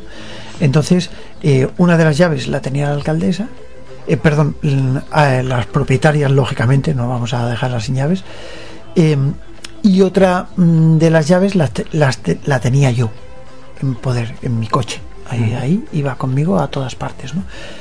Y ahí entraba todo el mundo y, y es por ello por lo que un día cuando entramos pues nos encontramos una cara de un romano pintada. Como salió en la prensa por Cabanillas que las caras estaban pintadas con aceite y con agua y todo por culpa mía, es decir, eh, porque uno, o sea, eh, no sé si sabes que los suelos de cemento en, en, en- en Belmez se eh, abrillantaban con lo que deja de hacer con la aceituna, lo que resta de hacer el aceite, ¿no? Se ponía en un trapo y eso iba puliendo el suelo, ¿no? Y eso le daba un matiz, un contraste. Y ese contraste es lo que yo quería porque el cemento que había arriba, si te acuerdas, era como muy blanquecino. Entonces yo le pedí a Pedro que comprase un litro de aceite de oliva virgen y que, y que con una fregona y agua, sabemos que el aceite y agua no se pueden mezclar, pero con una fregona y agua se, y se le dio por todo. De hecho, hay fotos documentando todo esto. Y se hizo. Y entonces, eh, como esto nosotros salimos en la prensa o en, la- en los medios comentando que habíamos hecho ese experimento, el Cabanillas ya no tuvo otra que decir. Vale, pues ya está. Las caras de Belmez las han pintado con agua y aceite. Y el Mañez lo dijo. Sí, ha sido agua y aceite y tal. Por eso todo esto, ¿no? Pero, pero bueno, ¿qué ocurrió después de, de aquel entonces? Que mm, cuando nosotros encontramos un romano pintado y en la cena de la SEIP vinieron dos de el círculo escéptico. No sé si tú lo recuerdas. Sí. Que estaban allí. Y con una bolsa de gusanitos metieron aceite. En una bolsa de gusanitos metieron los dedos y pintaron una P y una G. Sus iniciales. Para que se viera que en efecto en ese suelo. Que era, ¿cómo se llamaba? Eh, Pa- Pa- Paco Jimeno, ¿puede ser? Pedro. Pedro Jimeno Que era informático y Lola Cárdenas, ¿no? Lola Eran Cárdenas. las que estaban ahí, sí, sí, sí. Pero- y luego se les echó un rapapolvo importante en, en la reunión que hubo, eh, en la que estábamos todos los presentes, ¿no? Ahí. Claro. Entonces, claro, eh, todo aquello, todo aquello supuso un antes y un después y por ello nosotros cuando vimos que había una tercera llave, entonces ya mm, decimos, bueno, pues esto no puede ser. Nosotros teníamos pruebas y muestras para hacer, en aquel entonces no había cámaras de seguridad tan fáciles mm, por IP, en fin, era una serie de factores que influían.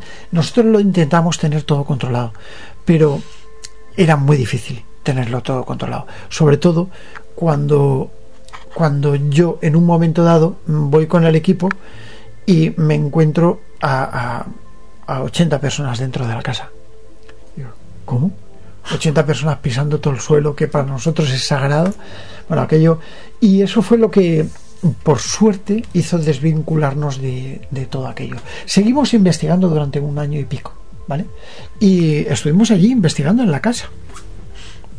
Pero, pero técnicamente nosotros ya no estábamos. La SAFE ya no estaba vinculada la habíamos desvinculado. Éramos nosotros los investigadores quienes estaban ahí experimentando y quienes estaban haciendo cosas. Eh, ¿Qué pasó? Que cuando yo dejo de ir, o sea, cuando se deja de, se olvida la casa, y esto forma parte un poco de, de una, un consenso común entre todos los colegas de investigación de España. Esto es fuerte, pero sobre todo los principales periodistas. Eh, se llega a la conclusión de que la casa 2 eh, mm, bueno no debería estar ahí.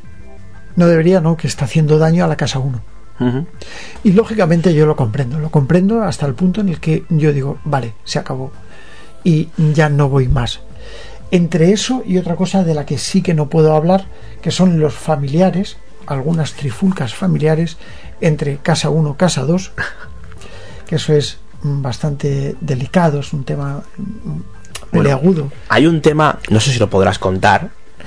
Yo sí puedo lo cuento. Que yo viví, que es el tema de la eh, interminable psicofonía, aparente psicofonía de, de María Gómez Cámara. Ya. Bueno, eh, a ver, yo recuerdo eh, que un día me llama me llama un familiar, voy a decir, voy a omitir el nombre, y, y bueno, yo hablo con Pedro, Pedro Fernández, y ese mismo familiar habla con Luis Mariano. De forma que nos juntáramos un día concreto en Belmez, porque se había grabado una psicofonía de la abuela que acababa de hablar, de María Gómez Cámara. Claro, mm, a mí me dan, o sea, me dan a escuchar una grabación de una grabación de, de, de, de, que yo no podría decir que es una psicofonía hmm. evidentemente mm, yo intento quitar mm, de la cabeza a, a, las familias que hagan y que digan y tal porque lo único que querían es que se cerrase la primera casa la casa 2 la, segunda casa ¿qué es lo que decía la aparente psicofonía? que cerra, eh, o sea era 10 eh, minutos hablando y, casi supera a la psicofonía del infierno de Argumosa. Claro. Entonces, yo no sé quién hizo eso, pero se lo hicieron llegar a María Jesús, a, la nuera de Miguel, ¿vale? Y María Jesús estaba asustada y me dijo, Pedro, esto yo no sé si es verdad, no es verdad, esto, a ver qué pasa y tal. Y entonces a mí me lo preguntó. Yo, como no sabía quién había dicho eso, me callé bastante y no di mi opinión a nadie, sabiendo lógicamente que eso no tendría que haber salido de donde salió. Pero lamentablemente algún bocazas mm, lo, lo, lanzó y no fue ni Pedro ni Luis Mariano, eh, fue alguien externo a nosotros. ¿no? Y lógicamente esto eh, salió a la palestra. Esa interminable psicofonía era una muestra de lo que se vivió en aquel momento, ¿no? Y era una pelea entre casas, una pelea en que los de la casa 1 al principio muy bien porque era la casa natal de María Gómez Cámara no es decir los familiares directos los carnales de María sí.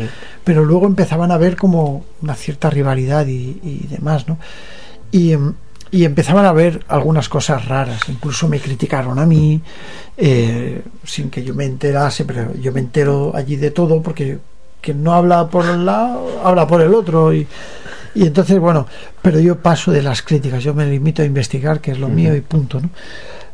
Entonces, claro, mm, ellos le tiraban a la familia contraria.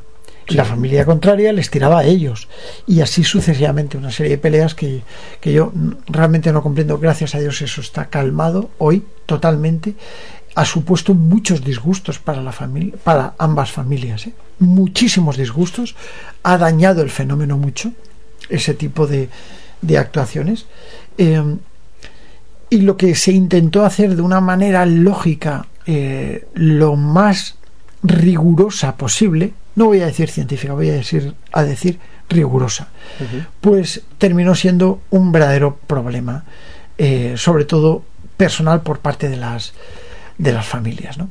Y esto a mí me apenaba mucho. Bueno, eh, Pedro, te ve a gusto fumando en tu... No sé qué es esto. un vapor. Un vapor, un vapeo. Estoy Ha- vapeando. Ha sustituido la...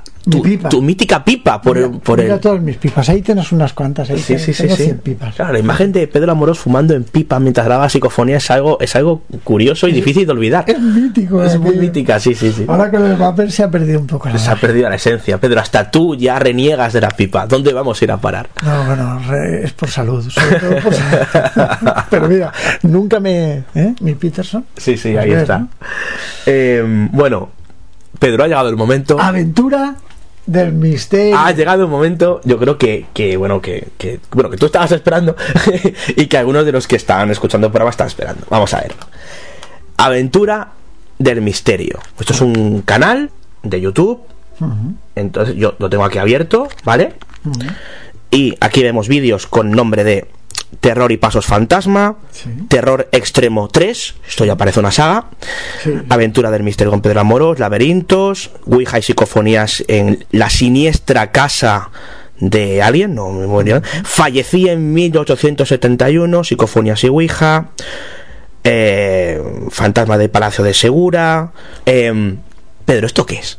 Aventura del misterio. Sí. Aventura del Misterio es un canal mm, que difunde cultura, que difunde historia y que difunde misterio, de entretenimiento. Y lo hace en el modo que más le gusta a mi gente. Es decir, eh, a ver, YouTube, YouTube es una red social, una, es la mayor de las redes sociales que existe en el mundo hoy en día. Eh, a, YouTube hay, a YouTube hay que entenderlo. Y cuando yo al principio, si miras, yo creé Aventura del Misterio en el año 2008. ¿Vale? Y hacía documentales muy bonitos. De hecho, los puedes ver. Pues, por ejemplo, eh, La Noche de San Juan. eh, bueno, un montón de. No me acuerdo de los iniciales, ¿no? Pero recuerdo uno, La Noche de San Juan, o eh, cosas así, celebraciones ritualísticas y todo eso. Y eran de 15 minutos porque antiguamente, no sé si recuerdas, que YouTube no te permitía subir más que 15 minutos. Más de 10 en su día. Luego no sé si lo subieron a 15, pero era más de 10. No me acuerdo, pero Sí, sí, hay yo muchos vídeos con con 9.99, luego, luego se- no, 9.59, luego continuaban. Sí, yo, sí. yo, yo quería recordar que eran 15, pero no, no me hagas mucho caso. Eh, el caso es que a mí no me permitían nada más que 15. Y un día me escriben de YouTube diciendo que habían visto que mi canal estaba muy bien. Eran documentalitos, ¿vale? Súper chulos, a mí me encantaban. Con músicas, o sea, ni libres de derecho ni nada. Yo utilizaba toda la música posible. Y nada, y no había ni copyright, ni, ni- ni- eh, ni existía ningún algoritmo. Y yo me lo pasaba muy bien. ¿Qué pasa? Que que yo me daba cuenta que a lo mejor tenía 100 visualizaciones, 105, lo veía muy poquita gente. Y llegué a comprender el porqué. Y de hecho abandoné el canal. No, no lo abandoné, eh, no lo iba subiendo cositas, pero cosas mías, de radioaficionados, de si os metéis os vas a reír porque hasta hice el transporte de un barco, o sea que imagínate, en Aventura del Misterio, ¿no? Y hice cosas muy variadas. Y me lo pasé muy bien. Eh, pero, ¿qué es lo que ocurre? Que en el 2017, 2018, quiero recordar, pues a mí los colegas no me decían, Pedro, activa, activa la aventura y tal, aventura del misterio. y tal". Y digo, pero si es que, pero si es que no ves ni Dios. Claro, yo no comprendía YouTube. Y a pesar que soy informático, eh, para poder comprender YouTube no hay que ser informático, hay que ser SEO. Es decir, hay que estudiar mucho para poder llegar a la gente, para darle a la gente lo que la gente eh, está demandándote, lo que la gente requiere de ti. Y me di cuenta de que hice un programa sobre el preventorio de aguas eh, sobre el fantasma, sobre, en fin, la leyenda y todo eso, pues recogiendo un poco lo que era la historia del preventorio por las manos que había pasado. Por eso yo siempre he tenido esa técnica, ¿no? Es decir, recojo la historia de lo que es el lugar, luego eh, arrojo un poquito de cultura y luego misterio, ¿no? Donde grabo psicofonías y todas esas cosas. Y empezó a gustar a la gente. Empezó a gustar de forma buena, ¿no? Y entonces empecé eh, a pasar de que creo que tenía mm, 800 o 900 suscriptores. Y bueno, empecé a subir suscriptores rápidamente porque YouTube lo notó y me promocionó. De esos 15 minutos, lógicamente, en aquel entonces, año 2011, 2010, ya me, me permitieron subir todo lo que yo quisiera hasta un máximo de dos horas. Y bueno, a mí me gustó, ¿no? Y aproveché eso ya en el 2017-18 para, eh, para meter un poco más de contenido de misterio. Y me di cuenta de que gustaba mucho a la gente. Cuando yo trataba el misterio más profundo, ya te digo, de aventuras, eh, cuando yo trataba el misterio más profundo, pues, pues por ejemplo, eh, las mesas parlantes, el contacto con el más allá y todo eso, muy metódico, había estaba muy sectorizado. Eh, tengo un curso de psicofonías que también hice, eh, cinco, cinco capítulos del curso de psicofonías, de un curso, mm, cada uno de hora y media o así, más o menos, y mm, había mucha gente, ya había subido de muchos suscriptores, había mucha gente que, que seguía el curso, mucho técnica, yo explicaba mucha técnica, mucha metodología, aparatos, cientificismo, por decirlo así. Y me di cuenta de que a la gente no le, no le molaba. Le gustaba a unos cuantos, pero no a todo el mundo. A lo mejor, si un programa tenía mil visitas, eh, este tenía 200 visitas, ¿no? Entonces me di cuenta de que de que eh, a la gente lo que le gustaba era el entretenimiento, ¿no? Y cómo iba a hacer eh, entretenimiento sin perder la objetividad que me caracteriza y que siempre me ha caracterizado. Una gran pregunta que sigo haciéndomela todavía, porque esta misma pregunta que yo te acabo de decir, eh, hace dos días se la estaba diciendo a Bea dice, directamente sobre las nuevas fórmulas de aventura al misterio. Poco a poco fue mutando, fue dando un poco un giro.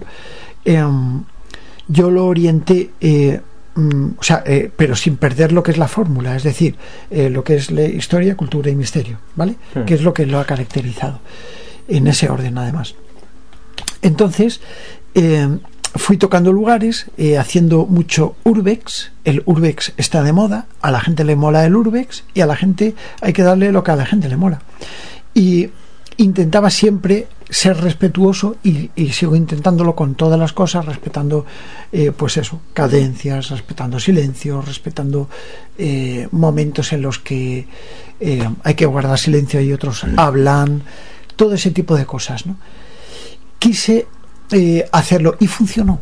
A la gente le gustó. Hoy en día, pues voy camino de los 100.000 suscriptores y, y son 100.000 personas, 100.000 almas que hay detrás que te están, están opinando, que, que mm, aceptan desde un punto de vista crítico también muchas veces lo que hay y que se lo pasan bien. Y para mí el objetivo, como canal de entretenimiento que es, es un canal de entretenimiento, ¿no? O sea, no, no, no es un canal científico ni de divulgación, es de entretenimiento donde, donde sí utilizo la pauta de divulgar, ¿no? Y siempre intentar meter lo que es eh, la enseñanza un poco del respeto, de la metodología, de la investigación y todo eso, ¿no? Y claro, tengo, como has visto, un clickbait de la hostia. Eso significa ¿Sabes lo que es el clickbait? no? Sí, sí, sí. Bueno, pues el clickbait significa que, que yo tengo que utilizar cosas para que sea atrayente. Es decir, tú haces una portada de un libro y tiene que llamar la atención para que la gente, sin leer el contenido, diga, hostia, esto mola. En este caso, hasta límites insospechados, por A lo que veces parece. A veces sí. No, no, a ver, yo hago clickbait del bueno, clickbait del medio y clickbait del malo. Del malo, perdón. Hay esas tres tipologías de clickbait. Entonces, lo que tú haces es captar a la audiencia eh, con una imagen, con un momento, pero nunca mintiendo. O sea, el, el, el clickbait no miente. Tú puedes decir, me acaba de picar un hada en un brazo. ¿Vale? Y eso para ti puede ser una realidad. Un hada o lo que crees que puede ser un hada, pero no vas a mentir sobre el contenido, porque de hecho YouTube lo penaliza. Yo puedo decirte, grabamos un ser extraño. Y eso es verdad. Es decir, grabamos un ser extraño y, y, y es que es real. O sea, eso lo puedes ver. Lo ha visto un zoólogo, tío. Bueno, mm, tres zoólogos. Vale. Ninguno ha sabido decirlo. Quiero decirte con esto que el clickbait se utiliza. Vale. em, vamos por partes. Ci- unos 100.000 suscriptores. eh, Voy camino. imagino que sabrás más o menos Un si, suscriptor cuesta mucho hacer. si- si la mayoría de ellos son de una procedencia concreta, si son de España, si son de Latinoamérica, lo desconozco. Sé hasta las edades. Eh, la mayor parte del 65% es España. Hmm. Luego tengo una parte importante de México, de eh, Argentina, eh, de Brasil, bueno, de todos los países, prácticamente, no de todos los países del mundo no, pero, pero está muy diseminado. Tengo muchos suscriptores por, por todo el mundo. Hmm. Dejas claro que en este Y, caso. eh, de diferentes edades. Dejas claro que en este caso, eh, aunque bueno, diferentes edades, pero principalmente serán edades eh, Mayores. Mi- mi- mayores más que adolescentes. Sí, mi porcentaje de edad, eh, eh, el, el 90% está entre 30 y 56 años. de edad. Vale. em, eres consciente que desde el muchos denominan mundillo del misterio, compañeros y demás, estos contenidos que estás ofreciendo eh, son bastante em, eh, polémicos. En el sentido de que eh, da la impresión, y esto lo opinan muchísimas personas, entre las cuales me incluyo, de que eh, has dejado a un lado ese Pedro Amorós que intenta ser serio y riguroso para hacer algo que es puro y duro espectáculo eh, por el cual, bueno, pues no importa si hay que eh, matizar eh, titulares sensacionalistas e incluso que el tono del vídeo vaya en esa línea. Mm. ¿Me puedes decir algún ejemplo? Seguro que no lo vas a poder decir. Eh, bueno, yo he leído unos cuantos eh, hace un rato. Te puedo decir que de lo que acabas de decir es totalmente falso. Es decir, yo jamás he dicho una mentira. Y un titular se puede mm, adornar en ciertas formas para que llame la atención, pero nunca mentir. Con lo cual yo eh, jamás he colado una mentira a nadie. No, yo no he, yo no he dicho la palabra mentira, ¿eh? No, no, ya, pero ni tampoco confundir a la gente. Eh, de manera que si yo en Aventura del Misterio grabo psicofonías, la gente lo bueno que tiene es que lo ve. Porque yo pongo una cámara y se ve todo. Se ve desde el momento en el que empiezo a experimentar hasta el momento que termino. Te puedo llegar a comprar la idea que estoy creando espectáculo, pero es verdad. Y lo sé. Pero a mi gente le gusta el espectáculo, ese espectáculo. Y es una forma de divulgar, eh, o sea, una forma de divulgación que a lo mejor ha creado mm, o ha nacido con esto. Es una forma que llega a la gente, la gente lo ve, a la gente le gusta. Yo lo hago total y honestamente, y eso es verdad, lo sabe la gente, y jamás podría decirte que he engañado nunca a nadie. Hasta el punto en el que detesto los canales, que los hay, pegando tirones a hilos y que se mueven las cosas solas, y yo si pasa, pasa, y si no pasa, no pasa. Dejo que pase. Solamente dejo que la gente me acompañe. Y si yo me meto en una casa a hacer urbex o a explorar una casa encantada con un fantasma dentro, yo llevo mi cámara y mi cámara es testigo de todo. Y dejo que la gente me vea a mí reaccionar con mis expresiones y vea reaccionar a la gente que tengo al lado. Eh, o si voy solo. ¿Se hubiera prestado Pedro Amorós de hace 10 años a hacer algo similar? Probablemente no, pero las cosas cambian y tenemos que adaptarnos. Eh, ¿Todo vale? ¿Con tal de conseguir suscriptores? No. No. Negativo. Totalmente y rotundamente negativo. No todo vale. No vale la mentira. No vale el espectáculo friki. Yo soy serio y por muy que salga con una cámara, sigo siendo serio. ¿Consideras que algunos de esos vídeos no contienen espectáculo friki? Ninguno. O sea, para mí, ninguno es espectáculo friki. Es decir, eh, ninguno pretende ir a cazar fantasmas con una palangana. Yo lo que pretendo es realidad del mundo de la parapsicología, del mundo de la investigación, del mundo de la experimentación, aplicado a lo que es un canal de entretenimiento donde se van... Hombre, Pedro, si tenemos en cuenta lo que hemos hablado antes, de lo que es la investigación y lo que es la parapsicología, estaremos muy de acuerdo en que se aleja absolutamente del contenido de esos programas. Bueno, en los que eh, tú lo que ofreces, y lo has reconocido, es espectáculo porque la gente lo demanda y porque Claro. hay una nueva forma de comunicación en la que tú has querido entrar eh, en base o, ser- o como servidumbre al clickbait. Bueno, el clickbait es una parte, pero no, es- no lo es todo. Es decir, tú puedes hacer un programa de Es la puerta de entrada. es la puerta de atrás, es la carátula, donde la gente dice, voy a ver qué, de qué se trata, ¿no? Pero cuando realmente se ve todo el contenido es cuando se eh, da cuenta uno de que ese clickbait no es malo. Es un clickbait apropiado para llamar la atención en un momento dado y que la gente pueda llegar a hacer clic en tu en tu vídeo y que luego vean el contenido o no o que no les guste la retención de audiencia está medida y la retención de audiencia está mm, tal cual. Yo siempre he intentado adaptar lo que a esta nueva tecnología de difusión, que es esta red social, eh, algo absolutamente serio. Y te voy a decir más. Eh, yo es uno de los planteamientos que tengo y que, como te decía antes, me lo estaba preguntando, eh, o sea, hace dos días, concretamente dos días. ¿Por qué? Pues porque tengo nuevas ideas y nuevas cosas. ¿Cómo voy a hacer mm, para no perder el rigor que me caracteriza y que me ha caracterizado siempre y que me sigue caracterizando aunque tú no lo veas? Pero, No solamente yo, ¿eh? vale, pues... eh, Te lo garantizo. seguramente no estaréis suscritos a Aventura del Misterio. ¿Qué es lo que hay que hacer? Suscribiros a Aventura. Entonces, el, vale, mm, mm, diga lo que diga quien lo diga, mm, yo, yo tengo esa, esa forma de divulgar. A la gente le gusta. Eh, hago feliz a la gente. La gente me entiende. La gente se informa y se forma dentro de lo que es el punto de vista de la eh, investigación, de la experimentación. A ver, Pedro. ¿consideras que lo que tú haces en esos vídeos tiene algo que ver con la investigación? Sí, sí, totalmente. Por supuesto. De hecho, eh, al fin y al cabo, ¿qué diferencia eh, lo que estábamos criticando antes de los grupos de investigación que van allí a pasar miedo y frío y ponen una grabadora?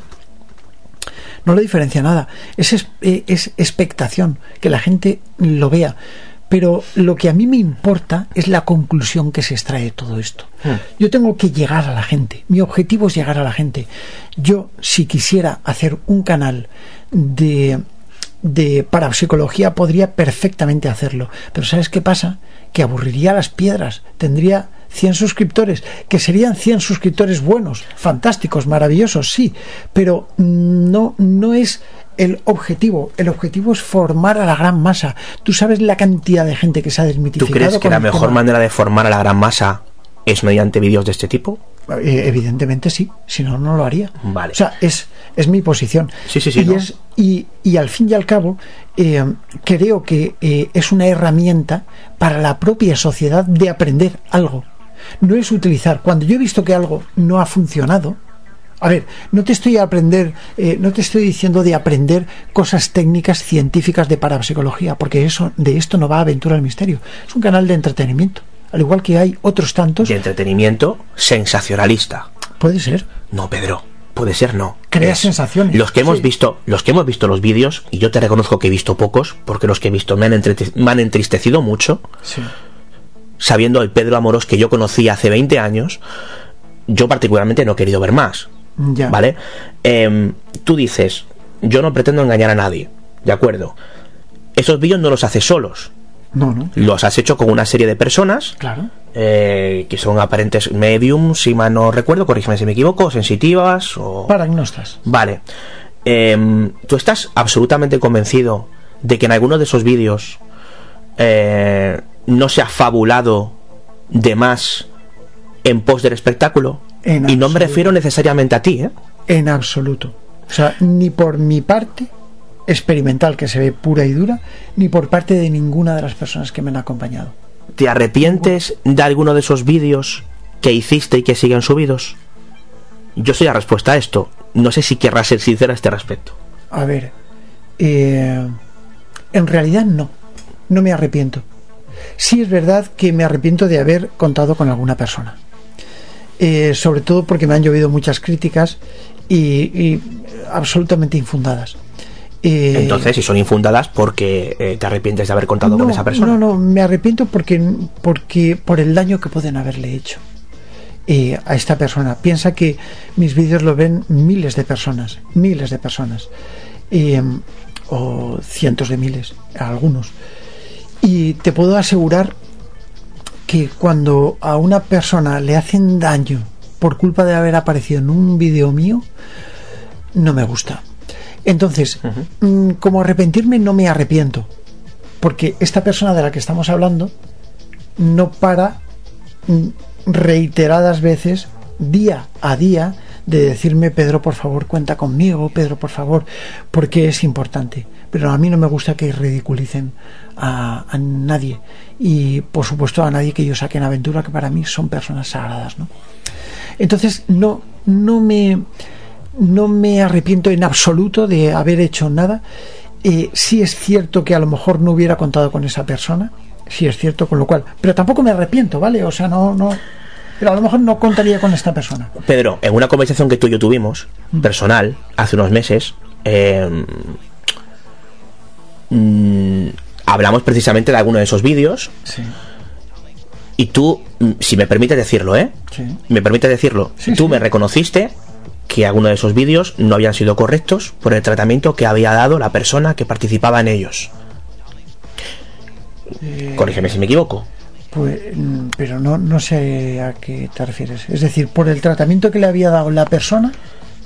Sí, sí, por- porque, porque esa persona básicamente había tomado el pelo o, o- o lo que Nunca. estaba manifestando aparentemente no era lo que realmente sucedía. No, eso, eso no es así. A lo mejor lo entendiste mal. No, no. Bueno, mm, No, no.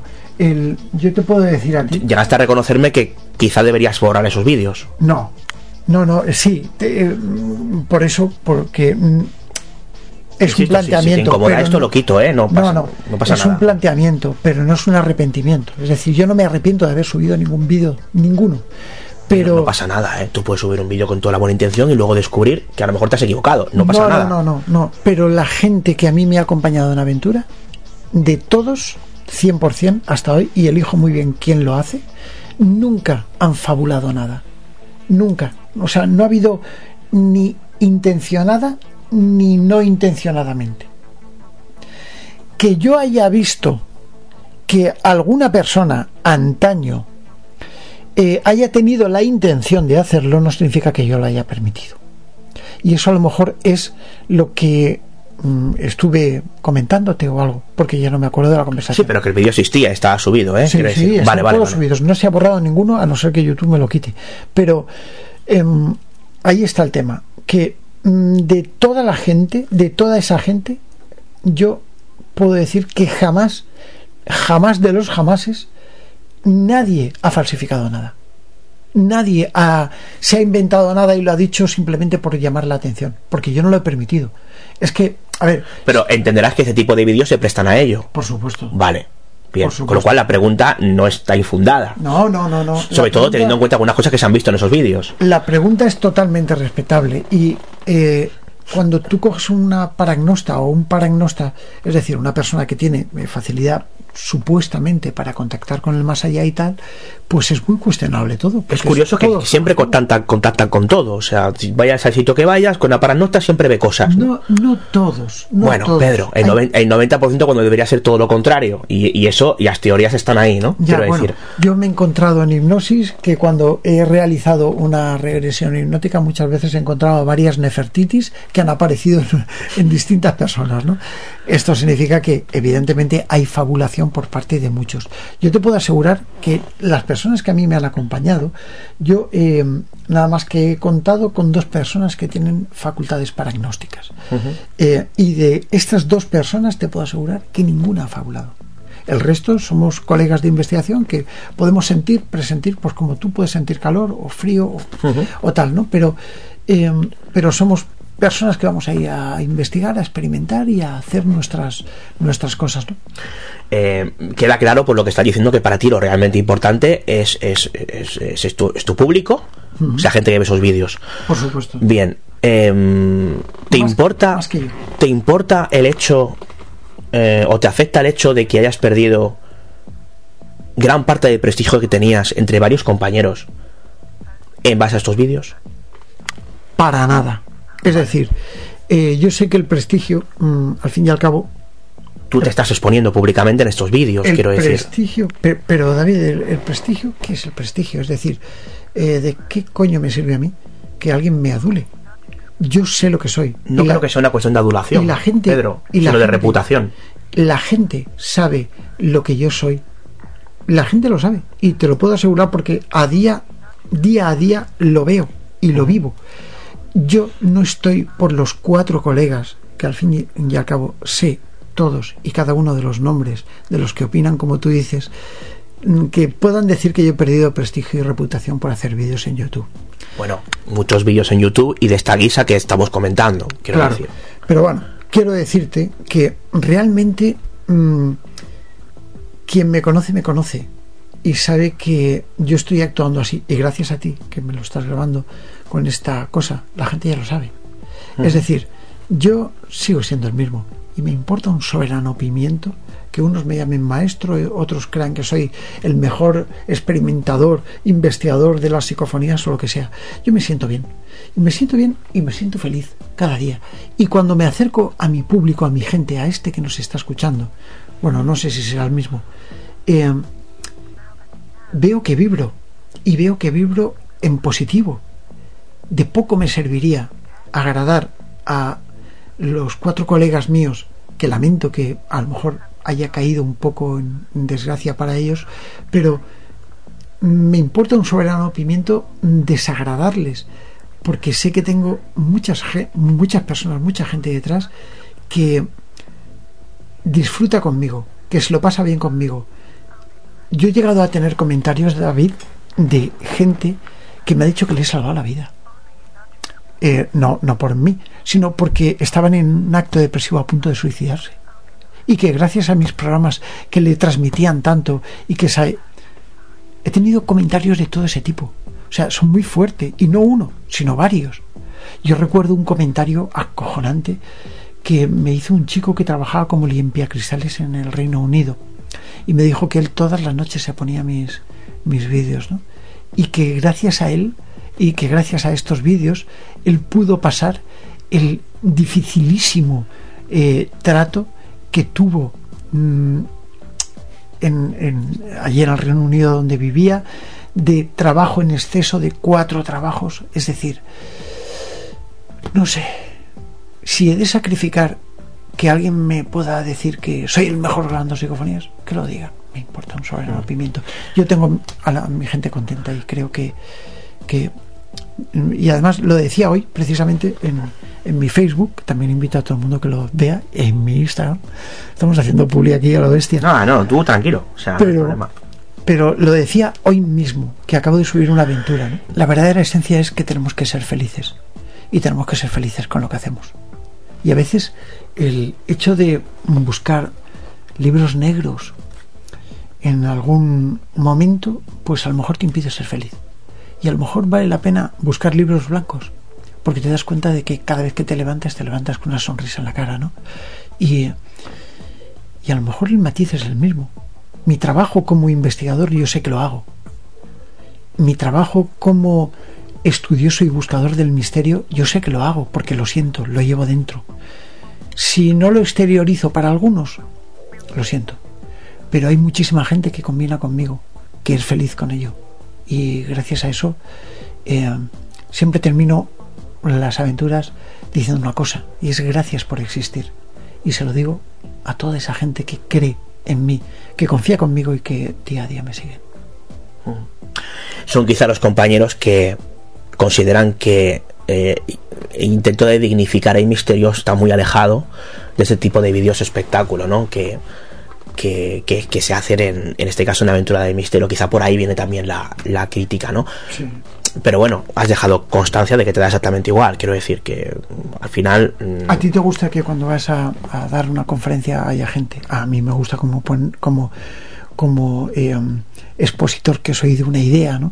O como conferenciante. A, a mí me gusta. Sí, lo, lo que pasa, ahí nos metemos en un debate complicado porque mm, me, me gusta que haya gente, pero lo que no voy a hacer para que haya más gente es poner un título clickbait y hacer espectáculo en una No, conferencia. no digo eso, para eso estoy yo, para hacerlo yo.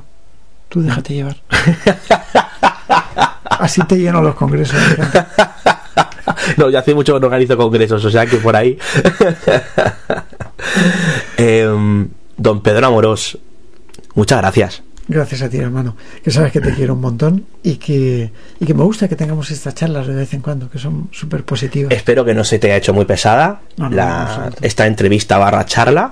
Nada, Eh, y, y bueno, pues eh, yo, yo no me suscribiré a Aventura del Misterio. me parece muy bien. ¿Vale? Eh, pero bueno, obviamente eh, ahí es- han estado tus explicaciones, eh, son totalmente respetables. Y yo tenía curiosidad por, por conocer un poco tu punto de vista, ¿no? Conozco de otros eh, y es palpable el descontento que hay dentro del, del mundillo que va más allá de, de muchos de los seguidores, ¿no? Que tienes y que a lo mejor buscan pues contenidos para entretenerse en YouTube. Obviamente son, son como dos historias distintas eh, y, que, y que ha sorprendido mucho, ¿no? Que Pedro Amorós... eh, el gran experto en parapsicología Pedro Amorós, el divulgador estrella en parapsicología en España, para muchos, pues digamos que eh, esté pues liderando liderando este tipo de vídeos. Bueno vídeos de YouTube se pueden hacer de muchos tipos. Eh, quiero decir eh, vídeos espectáculos vídeos clickbait eh, en los que bueno pues de manera sensacionalista se, se, se mantiene una serie de contenidos no así que eh, dicho lo cual Pedro te reitero las gracias A ti. y, y bueno, pues eh, ahora voy a echar un vistazo a este fantástico laboratorio que tienes aquí. y bueno, Pedro, hasta la próxima. Hasta la próxima y un fuerte abrazo y saludos a todos los eh, oyentes y ya sabes dónde hay que suscribirse, ¿no? A Dimensión Límite. A Aventura del Misterio y a Dimensión Límite. Dimensión li- li- li- li- li- límite.